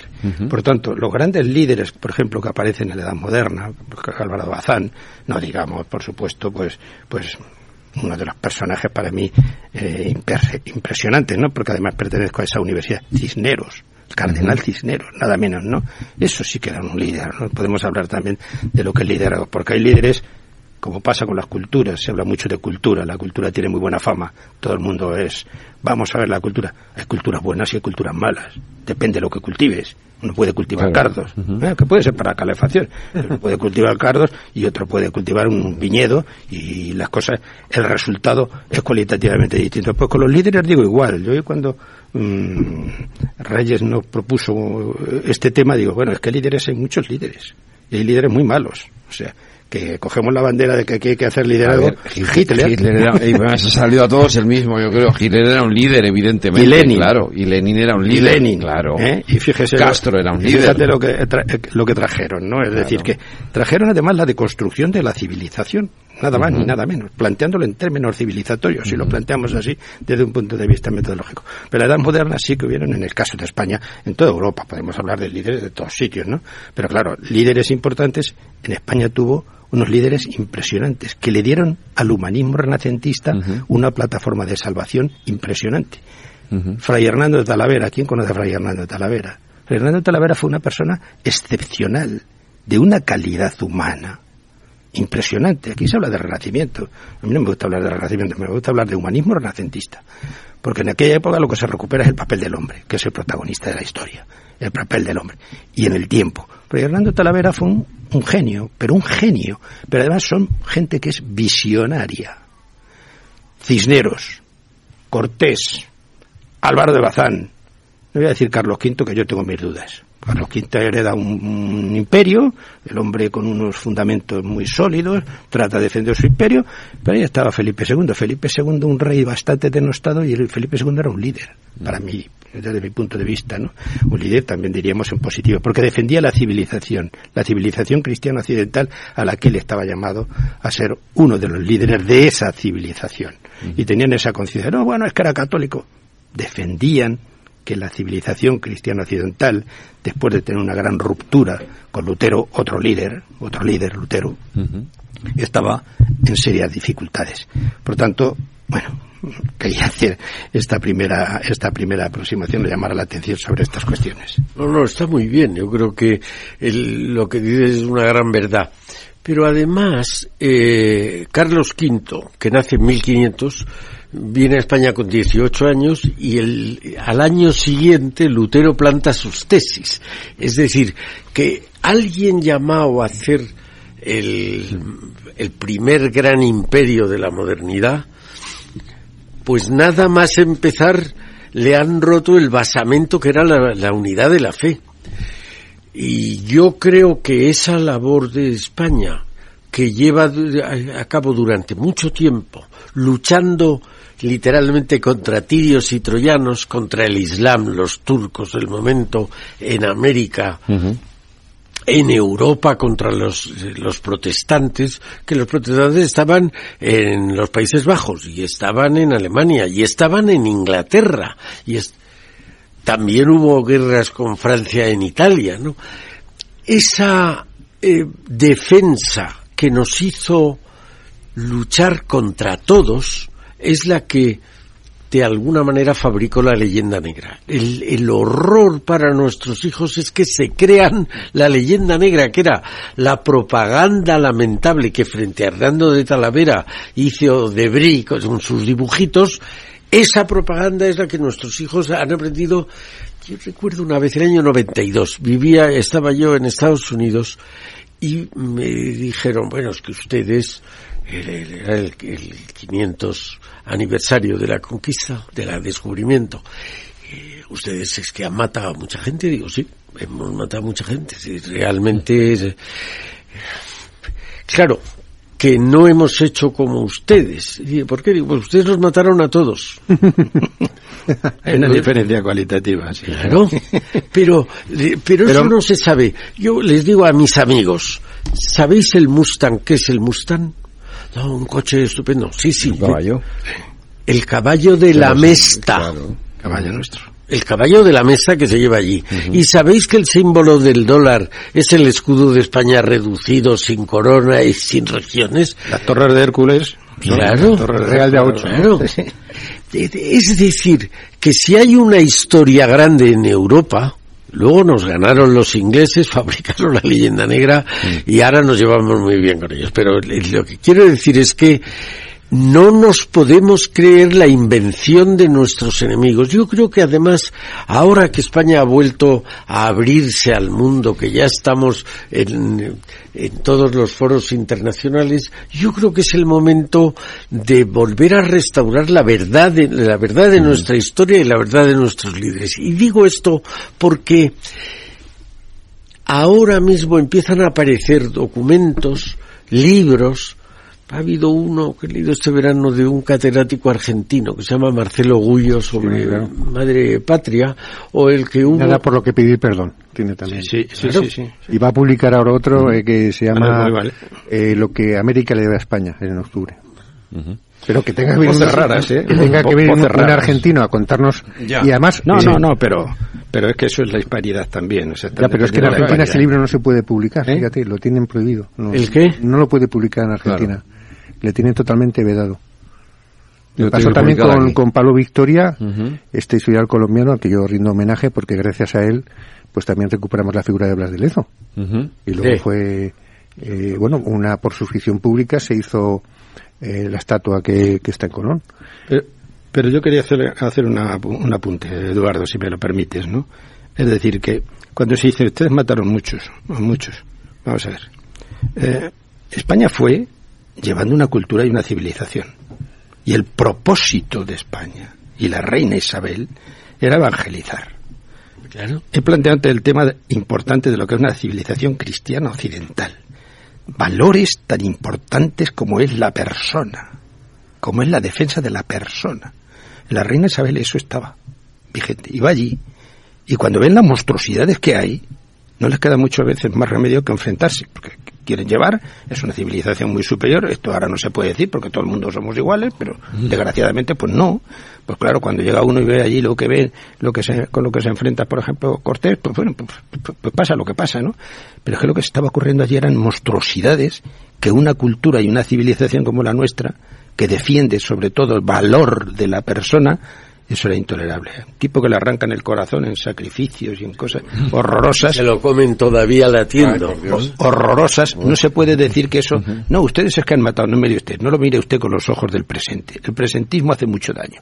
Y además es es lo contrario de un intelectual. Un la intelectual siempre hay que mirarla con los ojos del, del, del momento, del, ¿no? momento, del entendimiento del, del pretérito, de, que no son categorías ni valores de lo que uno tiene ahora. Esa obsesión por mirar la historia siempre desde nuestra perspectiva es evidente que en la historia se, como, se hicieron cosas y pasaron cosas que hoy no pasarían, pero claro, no puedes verlas nunca desde esta perspectiva. Pero Marcelo Ullo claro, dice, y me parece muy importante, que tanto Cortés como Pizarro, como los cientos de conquistadores, no conquistaron América, liberaron América de las tiranías de los aztecas y de los incas y no sé qué.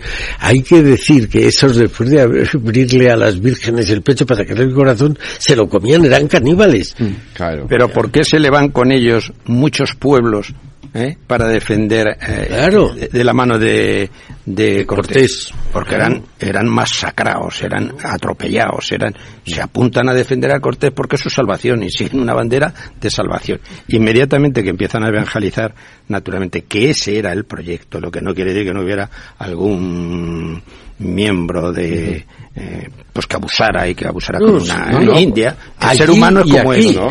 claro Allí aquí aquí. aquí cualquier señor pero los valores fundamentales de esa civilización es lo que muchas veces no se plantean ni la gente no es capaz de ver ni entender a mí un alumno por ejemplo me dijo en la universidad me dijo estaba el día a leer el, el prólogo de Max Weber de la mm, de la ahora no me acuerdo. El prólogo de, de la ética protestante del espíritu del Ah, capitalismo. del espíritu capitalismo. Y dice este señor un alumno dice este señor es un fascista todos los alumnos hoy son tan sobrados. Dice, este señor es un fascista ¿por, por, por qué? Ah, habla aquí de unas cosas este tío pero todo el mundo sabe que lo que pasó en América fue un, un, un genocidio Digo, pero bueno, ¿usted viene aquí a aprender o bien aprendido? Porque claro, hoy te dice un chico que, que, que- que todo el mundo sabe que aquello fue un genocidio. Entonces tienes que empezar a explicar y a construir. desde- es- No, no, no a construir. Yo digo que, mm, y durante muchos años y en la universidad me he encontrado con muchos alumnos que vienen perfectamente adoctrinados de los institutos.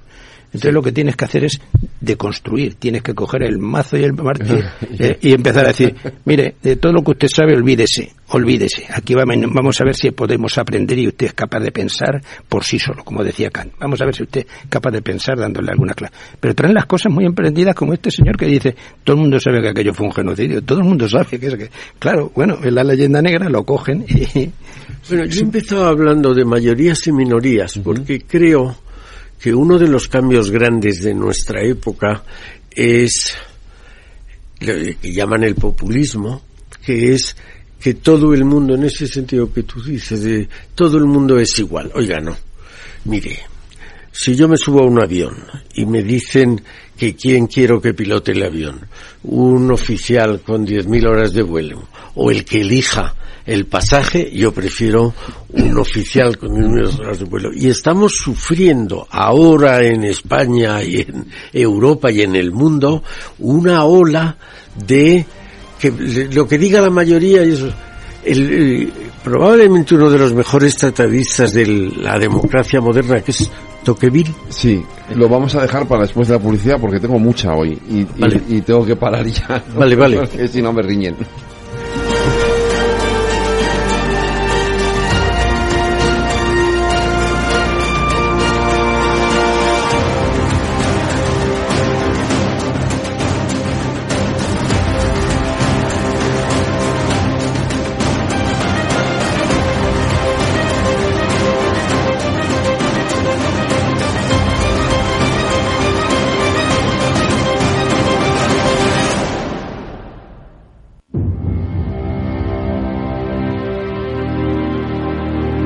Transforma España.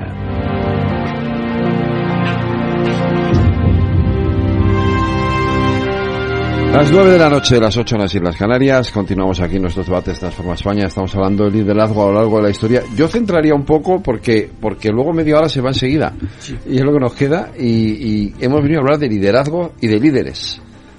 Y yo me gustaría preguntaros, Martín y José Ignacio, ¿cómo se identifica a un líder? Bueno, yo, eh, aparte, digamos que el líder más completo que yo he estudiado, eh, primero hay que partir de la premisa que, o en mi opinión, ningún líder es perfecto. es decir, claro. todos los líderes tienen pero de los, a mí de los que más, eh, y yo divido mi teoría de liderazgo como, digamos, en la parte mm, práctica de liderazgo y la parte ética, por así decirlo. Entonces, Kennedy, en la quiniela que yo hago, que va desde negociación, por ejemplo, resiliencia, eh, capacidad de motivación, oratoria, pues si tengo 10 puntos, los 10 los compré John Fitzgerald Kennedy, me parece muy impresionante. Y luego, pues tiene, es una persona que, por ejemplo, el detalle que tuvo, ¿no?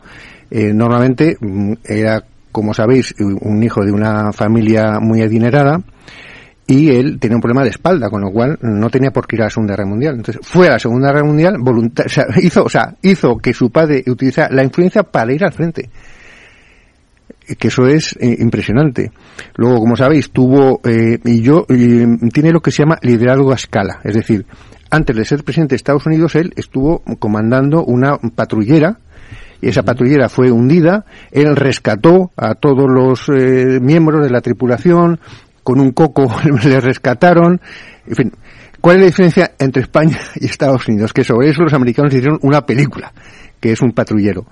Entonces volvemos a lo de siempre, es decir, con la historia que han tenido ellos, hacen una película de una anécdota, mientras que nosotros teniendo la batalla de Lepanto, por ejemplo, con Bazán, que es la segunda batalla más importante de la historia de la humanidad, en la que murieron 30.000 turcos, pues, mm, pues no lo estamos haciendo. Entonces, yo el otro día recibí... ¿Es la más importante? Salamina. Ah. Salamina. Según los datos que yo he visto, el otro día, por curiosidad, estaba, eh, por ejemplo, en Midway, que es la más importante de la Segunda Guerra Mundial, murieron 5.000, 6.000 entre los dos. Y eh, solamente en la batalla de Lepanto... ¿Solo? Sí, sí, sí, sí, sí, sí, sí, sí, sí, sí, vamos, lo acabo de mirar justo antes. Y eh, en la batalla de Jutlandia, también en la Primera Guerra Mundial, pues no se producen esas, esas bajas, que son las más importantes de la Primera y de la Segunda Guerra Mundial. Entonces, claro, estamos hablando de 50.000 muertos en, en Lepanto. No. Cervantes dice la más alta ocasión, que, vieron los siglos. Sí, sí. Yo creo que ahí se produce también una concentración de liderazgo, ¿no? Porque por una parte está Cervantes, luego está también Lope de Vega, que también participa en la, en la batalla de las, de las conquistas de las Azores. Eh, entonces, al final. Juana de Austria, que era la hermana de la jesuita, ¿no? Que también es un personaje muy interesante. En Francia estaba Catalina de Médicis, o sea, que también hay, había mujeres eh, importantes liderando, ¿no? Eh, Isabel Eugenia, que es la, la hija de... En, en una época difícil para que las mujeres Sí, pero bueno, líderes, pero, sí. pero obviamente las que accedían por motivos eh, Sí. Monárquicos... no son líderes, ¿eh? es decir, para mí Cervantes no es tan líder. Para mí un intelectual no tiene por qué ser el líder, ¿no? Para mí. ¿no? Bueno, pero, lo- es, pero es que Cervantes es un intelectual y es un soldado también. Pero Cisneros sí, era un líder. Cisneros, sí. era muy, muy, muy líder, porque ese fue un hombre que es, para mí un líder, que yo creo que, no sé, se planteaba una cuestión de si nacen o se hacen. Ahora, como todo se puede hacer, pues, pues parece que se, que se tiene derecho a todo, pero yo creo que los líderes nacen, son gente excepcional. Un líder es un tipo excepcional, que puede utilizar su liderazgo para bien o para mal, ¿eh? estoy diciendo, eh, como hemos dicho antes, ¿no? El líder, eh, Hitler sabía mover masas y la masa los encendía absolutamente. Podemos analizar las causas sociales, económicas y tal que, que producían, pero había que moverlo y canalizar esa energía, la energía social, canalizarla en una dirección. Y eso lo hacen muy pocos hombres. ¿eh? Líderes hay muy pocos. Y Cisneros sí que lo sabía.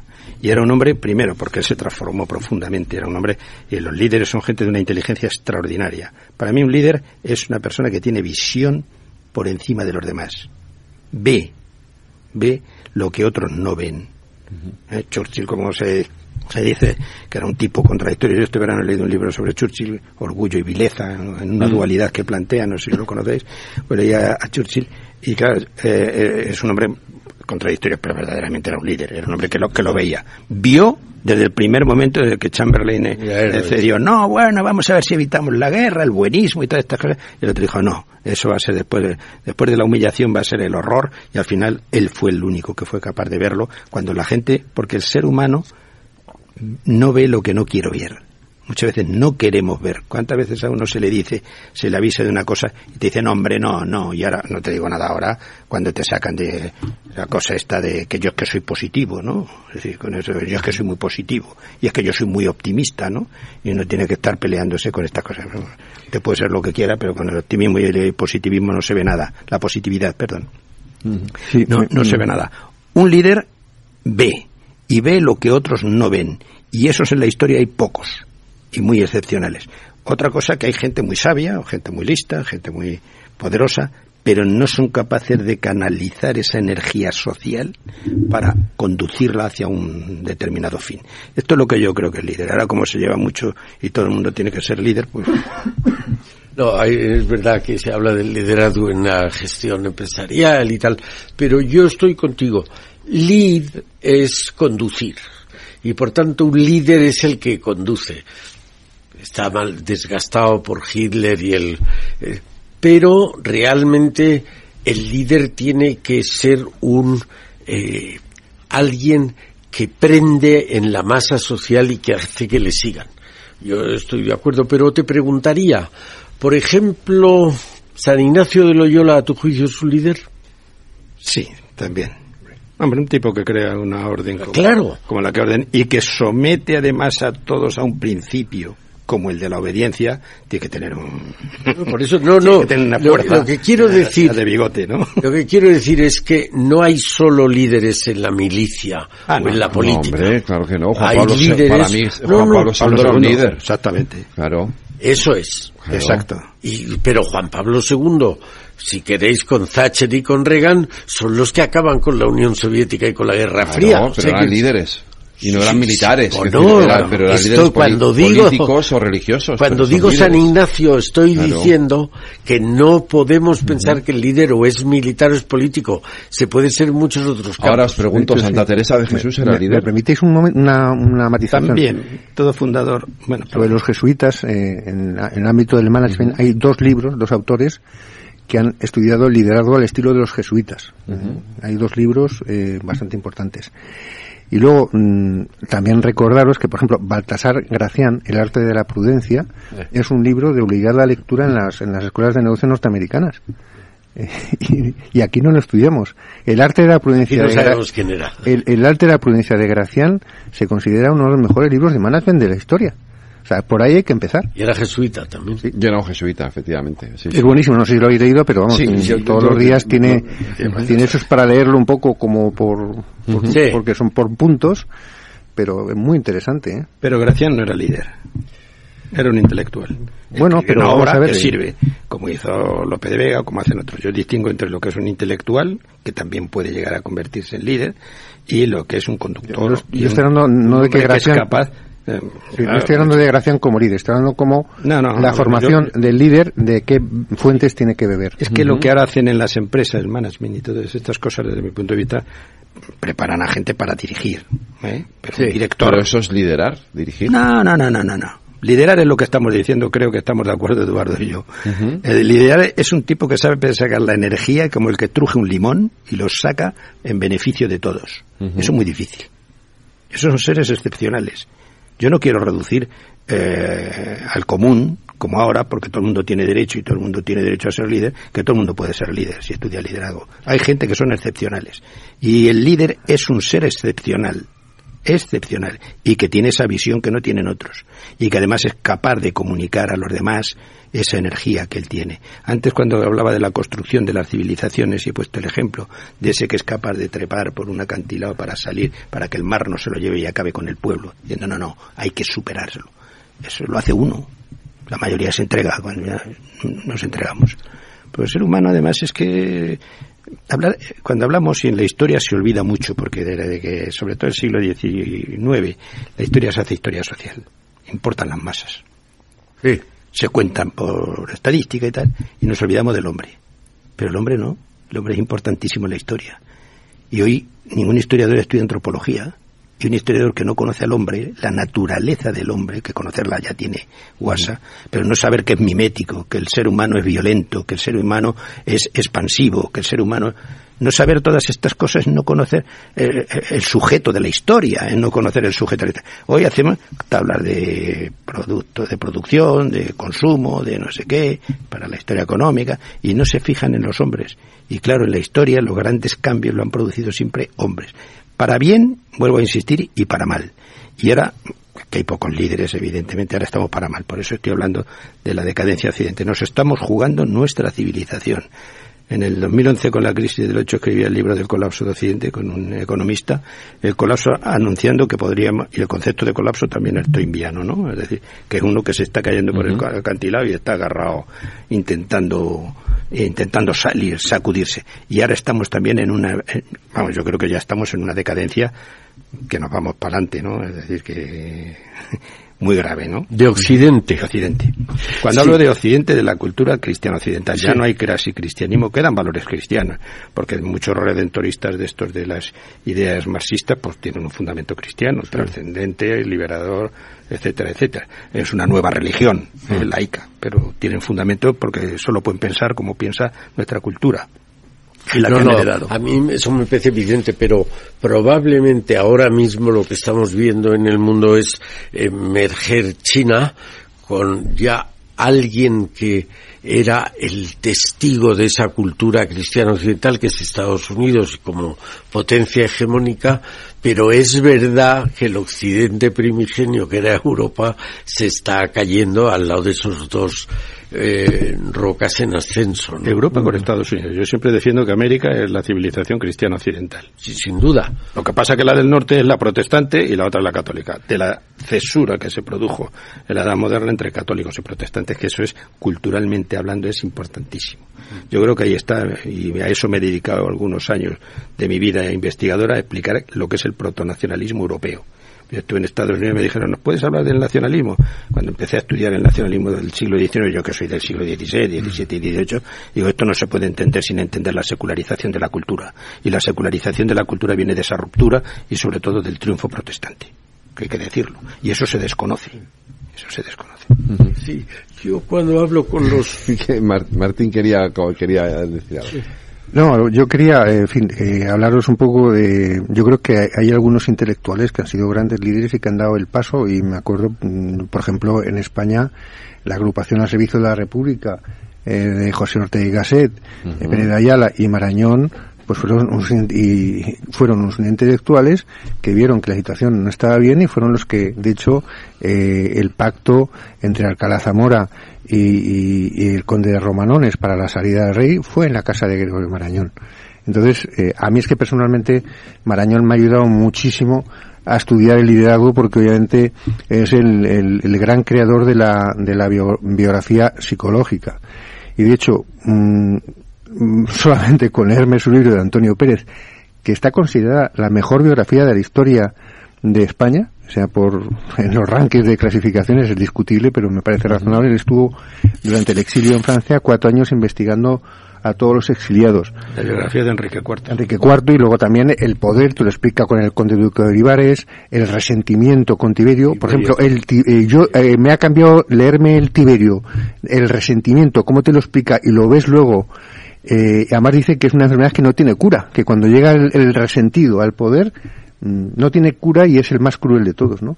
Entonces, a mí, yo lo único que sí le pediría a las personas que nos escuchan y a todos que realmente en la historia está la clave. ¿eh? Y de hecho, eh, Marañón también decía que el mejor gobernante de la historia de España, en su opinión, fue Canóvar del Castillo. ¿Por qué? Porque ha sido el único que ha sido historiador. Entonces, bueno, es una opinión muy respetable y a mí me ha ayudado mucho. Felipe II, por ejemplo, y todo está, todo está unido. Es decir, es que ningún país como España ha interiorizado esas calumnias contra, o sea, yo cuanto más leo, ahora me he leído un libro sobre Felipe II y el Escorial. Oye, había, hay 60.000 libros en, en, el Escorial, que era la biblioteca más importante del mundo. Voy a Simancas y me encuentro que el archivo más importante del mundo está en Simancas junto con el Vaticano del siglo XVI.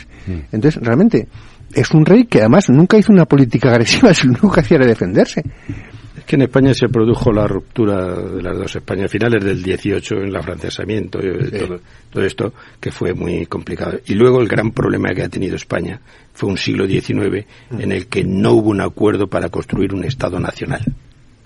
¿Eh?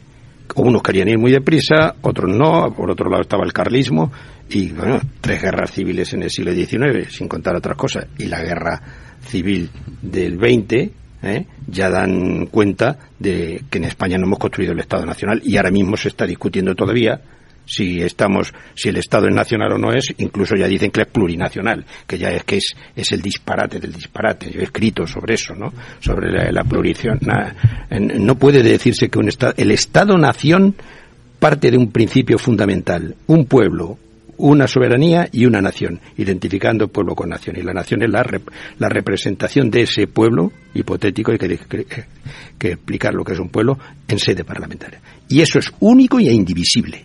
Y lo están dividiendo. Están intentando dividir. a mí está prácticamente roto. ¿eh? Yo creo que, que, en fin, yo creo que estamos en, claro, es que estoy muy, yo soy muy, cuando doy alguna charla me dicen, hombre, usted es muy pesimista, ¿no? Digo, yo estoy avisando, yo digo de lo, que puede ser, ¿no? Es decir, yo que estudiaba bien el nacionalismo, desde los orígenes, el protonacionalismo en Europa, y dirigía una colección que, sobre los orígenes del protonacionalismo en Europa de investigación, pues claro, creo que conozco lo que es el nacionalismo. El nacionalismo es finalista. Hay dos, hay dos tipos de nación, las naciones que se crean, que se inventan, y las naciones históricas. Hay muy pocas naciones históricas, históricas. España. Nosotros somos una nación histórica, también política. ¿Por qué los nacionalistas quieren crear una nación histórica y buscan orígenes históricos ¿eh? para después decir que es una nación política? Y una vez que es una nación política reclaman la soberanía. Esos proyectos están en marcha. Y esos son finalistas, esos no son para pactar y de llegar a un acuerdo, eso es finalista y hasta que no se llegue a eso no paran. Y esto, para allá la cosa se ve. Martín. Sí, mira, yo quería compartir con vosotros que cuando lees la historia te das cuenta que lo que nos están contando los nacionalistas periféricos es mentira. Eh, impacta mucho ver que cuando en 1571 el Papa Pío V pide ayuda a España para luchar contra los turcos que están a punto de invadir eh, Venecia, claro, te das cuenta que cuál es la situación. Hay una en Italia no, no existe como Italia, existe la República de Venecia que es impresionante, la República de Génova y la, y la Armada española sale de Palamos, que luego he visto que el alcalde ahora es de Esquerra Republicana de Cataluña. Las atarazanas están en Barcelona. Juan de Cardona, que es uno de los líderes de, las, de, la, de la escuadra, es eh, catalán. Y todos, absolutamente todos los líderes marinos, Oquendo, Martínez de, Ricardo, de Recalde, Marolín de Juan, todos son vascos. Entonces dices, bueno. Las Celezo que hemos hablado antes. Claro, entonces dices, es que, eh, ¿qué nos están contando? La mayor parte de la administración y, además, era, yo, era vasca, eso, claro, Eraso, ¿no? Y todo, toda esta gente, ¿no? Lo que quiero decir es que te cambia, por ejemplo, cuando te enteras que Malta es un regalo que le hace eh, Carlos V eh, a la Orden de Malta, dices, bueno, pero como si te regalan un llavero. La importancia de la Orden de Malta, la importancia de Saboya, eh, el, la amenaza turca claro, no vamos a hacer una ucronía, ¿no? Pero realmente eh, los historiadores franceses, sobre todo, y, Voltaire a la cabeza, intentaron siempre quitarle importancia a la batalla de, Lepanto, porque no les interesa, porque ellos no estaban. Y ya me gustaría también hacer referencia a la gran generosidad de España que ha demostrado en ese momento. Porque nosotros no íbamos a ser invadidos. Quienes iban a ser invadidos, y claro, cuando ves el mapa de la Venecia del siglo XVI te das cuenta que toda la costa adriática, todo lo que es Albania, más o menos todo lo que es Croacia, todo eso, hasta Chipre, era, era, eh, era Venecia. Entonces dices, bueno, yo entiendo que era mismo Venecia diga, oye, yo quiero ser independiente, es que ustedes han sido una república. O Génova, es lo que más me impacta. Y luego la percepción del el liderazgo, y voy a poner otro ejemplo, por ejemplo, por Portugal, cuando tenemos un líder irresponsable como era el rey don Sebastián de Portugal, eso le costó el, trono, que ha sido la mayor catástrofe, eh, la peor batalla la, de Cazalquivir, en la que muere la, la batalla de los tres reyes, en las que mueren tres reyes, eso le cuesta a Portugal su independencia. Entonces, el liderazgo es que es importantísimo. La independencia es un, concepto moderno, ¿eh? porque en aquella época las uniones dinásticas, los conceptos eran monarquías dinásticas patrimoniales y formaba parte del, patrimonio que quiero decir eso de independencia ya tiene connotaciones bueno pero yo hablo en términos un poco actuales para que la gente entienda que existía un, un, reino de Portugal que como consecuencia de un liderazgo irresponsable de rey don Sebastián eh, imprudente, además me parece muy generoso por parte de Felipe II que le dice a su sobrino en una reunión que tienen en la frontera con Portugal, oye, mira, no te aconsejo para nada que vayas a dar la batalla en la cruzada de Marruecos. le, mandó, protección. Porque, eh, nada, le mandó mil, eh, pero una cosa simbólica. Y el duque de Alba que le dijo, eh, hay que estudiar quién era el duque de Alba, ¿no? Que la gente lo veía y era como un espantajo, ¿no? Por eso lo puso a las órdenes de... En fin, que es fascinante y yo creo que la historia te ayuda, por ejemplo, antes hablábamos de Stefan Zweig, ¿no? Que ha dicho Eduardo, eh, uno de los mejores escritores, ¿no? Que, quería agradecer también a la editorial Acantilado cómo está rescatando todo, ¿no? Pues Stefan Zweig tiene la obra a la que te referías, que es los momentos historiales de la humanidad, en la que no sale el cano, sale Magallanes, por ejemplo, pero también yo para escribir esta obra de, Álvaro de Bazán, pues me leí la obra de María Estuardo, de Stefan Zweig, y entonces entiendes muy bien que Escocia también era un reino y que fue la reina decapitada por la reina Isabel. Era católica y entonces era cuando el Papa, pues, eh, o sea que hay una conjunción de, liderazgo impresionante.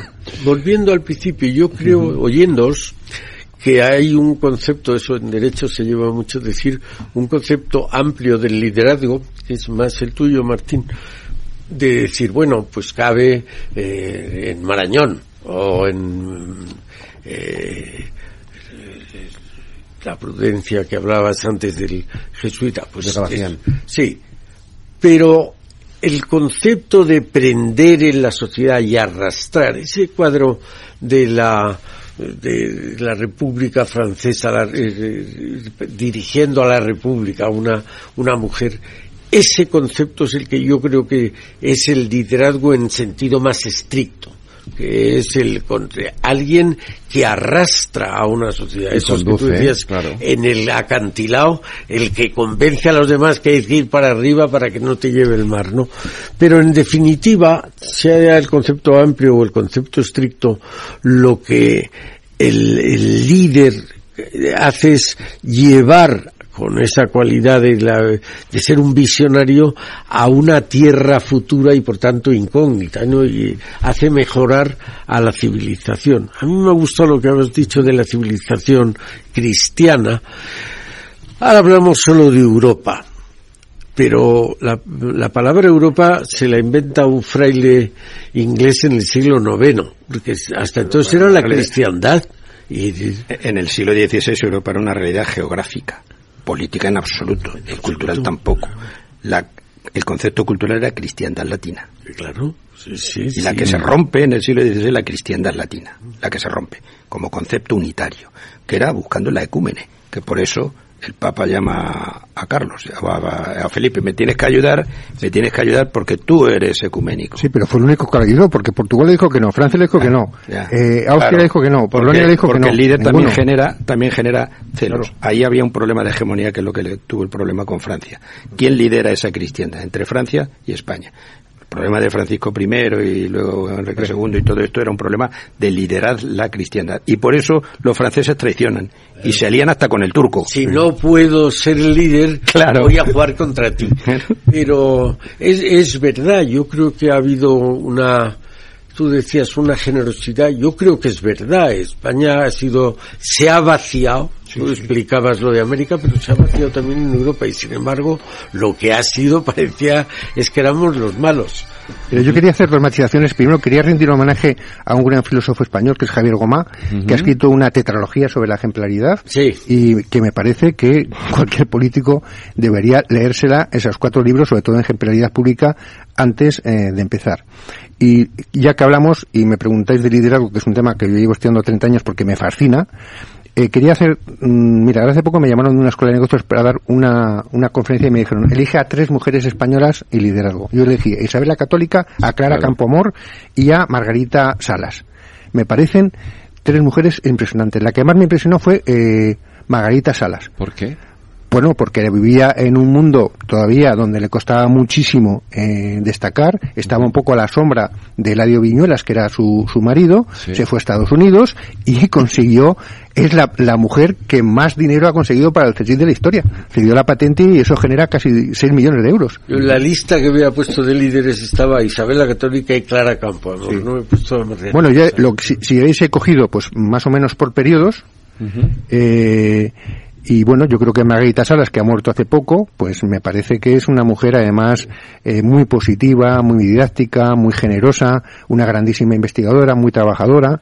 Eh, bueno, entonces. Eh... Hombre, en el, en el, perfil, en el perfil ese que dices tú de conductor, de quien que conduce a las Agustín Aragón, sin duda. María, o María Pita, ¿no? Que claro. Y por decir otro de fuera, Juana de Arco. O Juana de Arco, evidentemente, claro. ¿no? pero Isabel la Católica, por, supuesto, sí, por supuesto, claro. Pero, pero también es un buen símbolo de una persona que es capaz de llevar... Claro. De todas formas, eh, analizando todo esto, a mí una mujer que yo descubrí que me sorprendió muchísimo fue la mujer de Julián Marías, Dolores Franco, que tiene el mejor libro, no sé si, lo habéis leído, que se llama España como preocupación, que yo creo que es de los mejores ensayos que he visto. Entonces, ah, sí, yo lo conocí. Yo por eso preguntaba antes por Santa Teresa, porque desde otro perfil sin embargo, también entiendo que tiene un, tiene es, es Pero una, fundadora es líder. Claro. Por, de forma natural. Yo es que tengo mis dudas y vuelvo a decir, Teresa intelectuales pueden ser muy líder.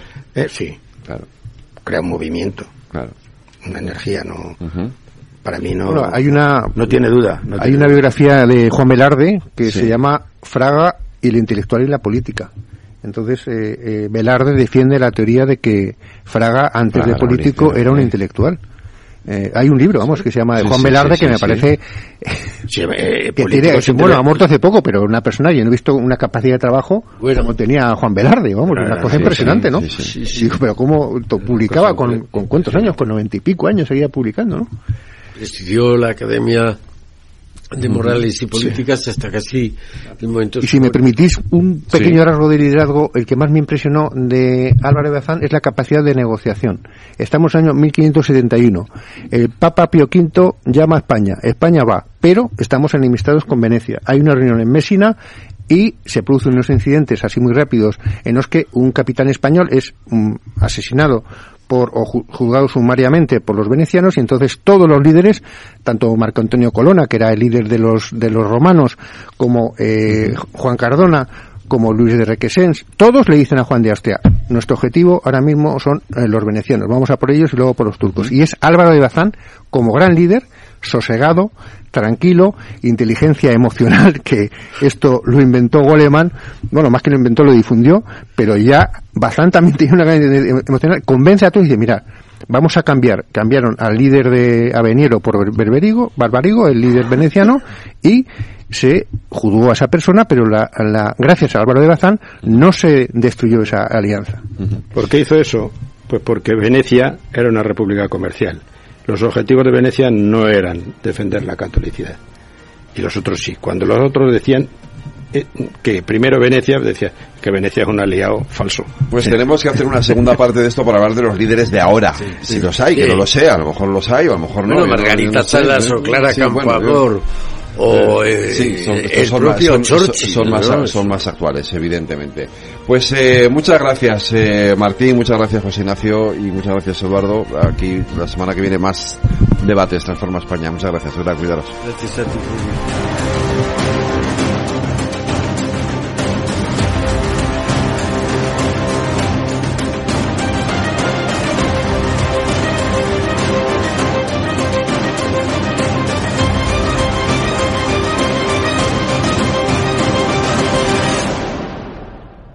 Si enciendo la radio, renta fija. Si abro el periódico, renta fija. Si entro en internet, renta fija. Pero, ¿cómo aprovecho la oportunidad? En Renta 4 Banco te lo ponemos muy fácil. Letras del tesoro sin esperas, fondos de renta fija, un clic y una amplia gama de bonos a largo plazo. Todo con la facilidad y garantía del primer banco español especializado en inversión. Entra en r4.com o en cualquiera de nuestras oficinas y no dejes escapar la oportunidad. Renta 4 Banco. ¿Quieres más? Este es un mensaje para todos los oyentes de radio y es solo para decir gracias. Gracias por dedicarnos tres horas cada día. Gracias por escucharnos en casa, en el coche, en el trabajo, en un móvil o donde sea, en directo o en podcast. Gracias por tu fidelidad, porque gracias a ti, la radio sigue siendo un gran medio, el más creíble, en el que más confías y el que mejor te informa y entretiene. El medio del día a día, de la actualidad al instante y que te acompaña siempre estés donde estés. Radio Value, la Asociación de Radios Comerciales, te da gracias a ti.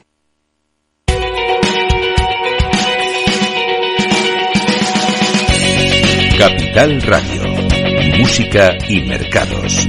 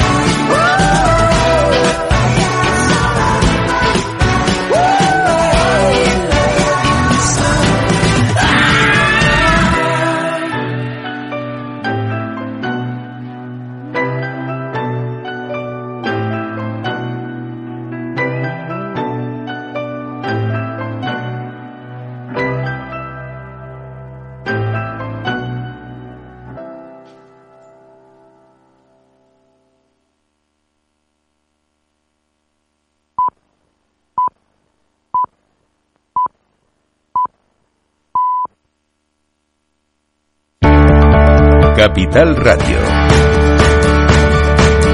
Siente la economía.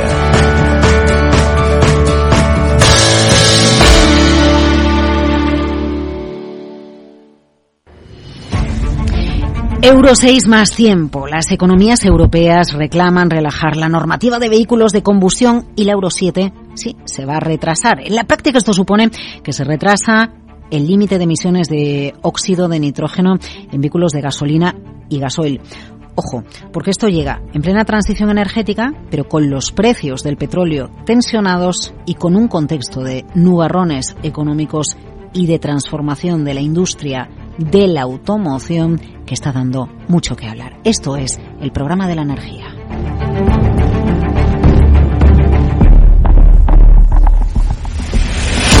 El programa de la energía con Laura Blanco.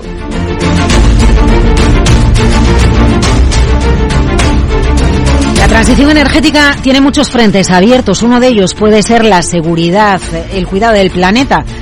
El óxido de nitrógeno es el que emiten volcanes, el que se emite con volcanes o con incendios. Así que reducir las emisiones de óxido de nitrógeno de gasolina y gasoil es bueno para todos nosotros, para el medio ambiente. Pero esta transición energética es eso, una transición. Hay que ir midiendo qué pasos se dan para un lado a favor del cuidado del clima y para otro ¿Qué pasa, por ejemplo, con la industria? La automoción pone cifras encima de la mesa, encarecen los coches aplicar la Euro 7 y en un país como España, donde más del 50% de los vehículos son vehículos pequeños, encarecer 2.000 euros un coche puede retrasar todavía más un gran eh, problema que tenemos en España y es una industria de automoción que está muy vieja, un parque automovilístico que está muy envejecido. Bueno, de esto vamos a hablar hoy en el programa de la energía.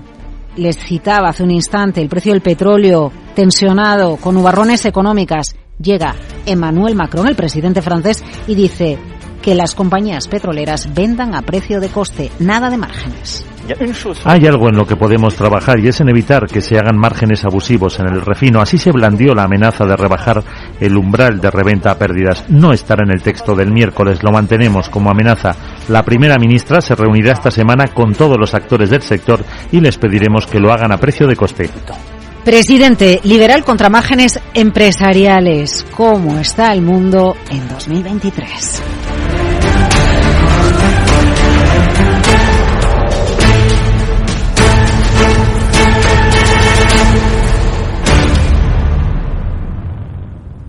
Si el Parlamento Europeo dice sí, se retrasa la entrada en vigor de la Euro 7. Nos quedamos con la Euro 6. Es un placer saludar en el programa de la energía Chimo Ortega, periodista de, esta casa especializado en motor. Chimo, ¿qué tal estás? El placer es mío compartir micrófono con Laura Blanco. Eh, la transición energética tiene muchos frentes. El climático importa, el energético también, pero en la industria también, ¿no? Y, y es importante que la transición la hagamos apoyando también a la industria, porque ahí también hay empleo y ahí también hay economía, Chimo. A ver, no hay sostenibilidad sin economía. Es decir, eh, una cosa va ligada a la otra. Si las empresas se arruinan, no van a ser sostenibles. Van a mm. aguantar los procesos todo lo que puedan y luego cerrar. Mm. Eh, en España tenemos una importante industria de automoción y, hay, y en Europa también, y hay que buscarle las salidas a esa industria con las amenazas que vienen. Ahora todos conocemos la China, pero no nos olvidemos de India, que es un gran gigante que está despertando con grandes chaeboles relacionados con el automóvil y que van a llegar también a esta industria en los próximos años. Entonces, eh, es, ¿hay que ir a la electrificación? Seguro, ya tenemos fecha, 2035, ¿vale? Eh, aunque el Reino Unido intenta retrasarlo cinco años más, pero bueno, 2035 se acabaron los motores, 2030 dejamos de producirlos, el Reino Unido 2035 nos iré, se irán allí a combustión interna, estamos hablando de la combustión de gasolina y diésel, de combustión interna. Eh, entonces, ¿qué pasa? En mitad de ese proceso, de ese camino, llega una Euro 7 eh, con varios problemas. Uno, lo que tú decías, el coste de 2.000 euros, la inversión eh, en equipos e ingenieros que tienen que hacer los fabricantes para adaptar los modelos, pero otra importantísima. La Unión Europea no, no ha llegado a tiempo. No les puedes pedir a una, a una industria que en seis meses eh, hagan todo ese proceso. 2025 está ahí. ¿Cuándo iba a salir la norma? ¿A mitad de 2024? Bueno, y sabiendo que en 2035 tenemos que... ya, no pueden salir de las fábricas vehículos de combustión interna, Pero es la propia Unión Europea la que ha ido tarde, con lo cual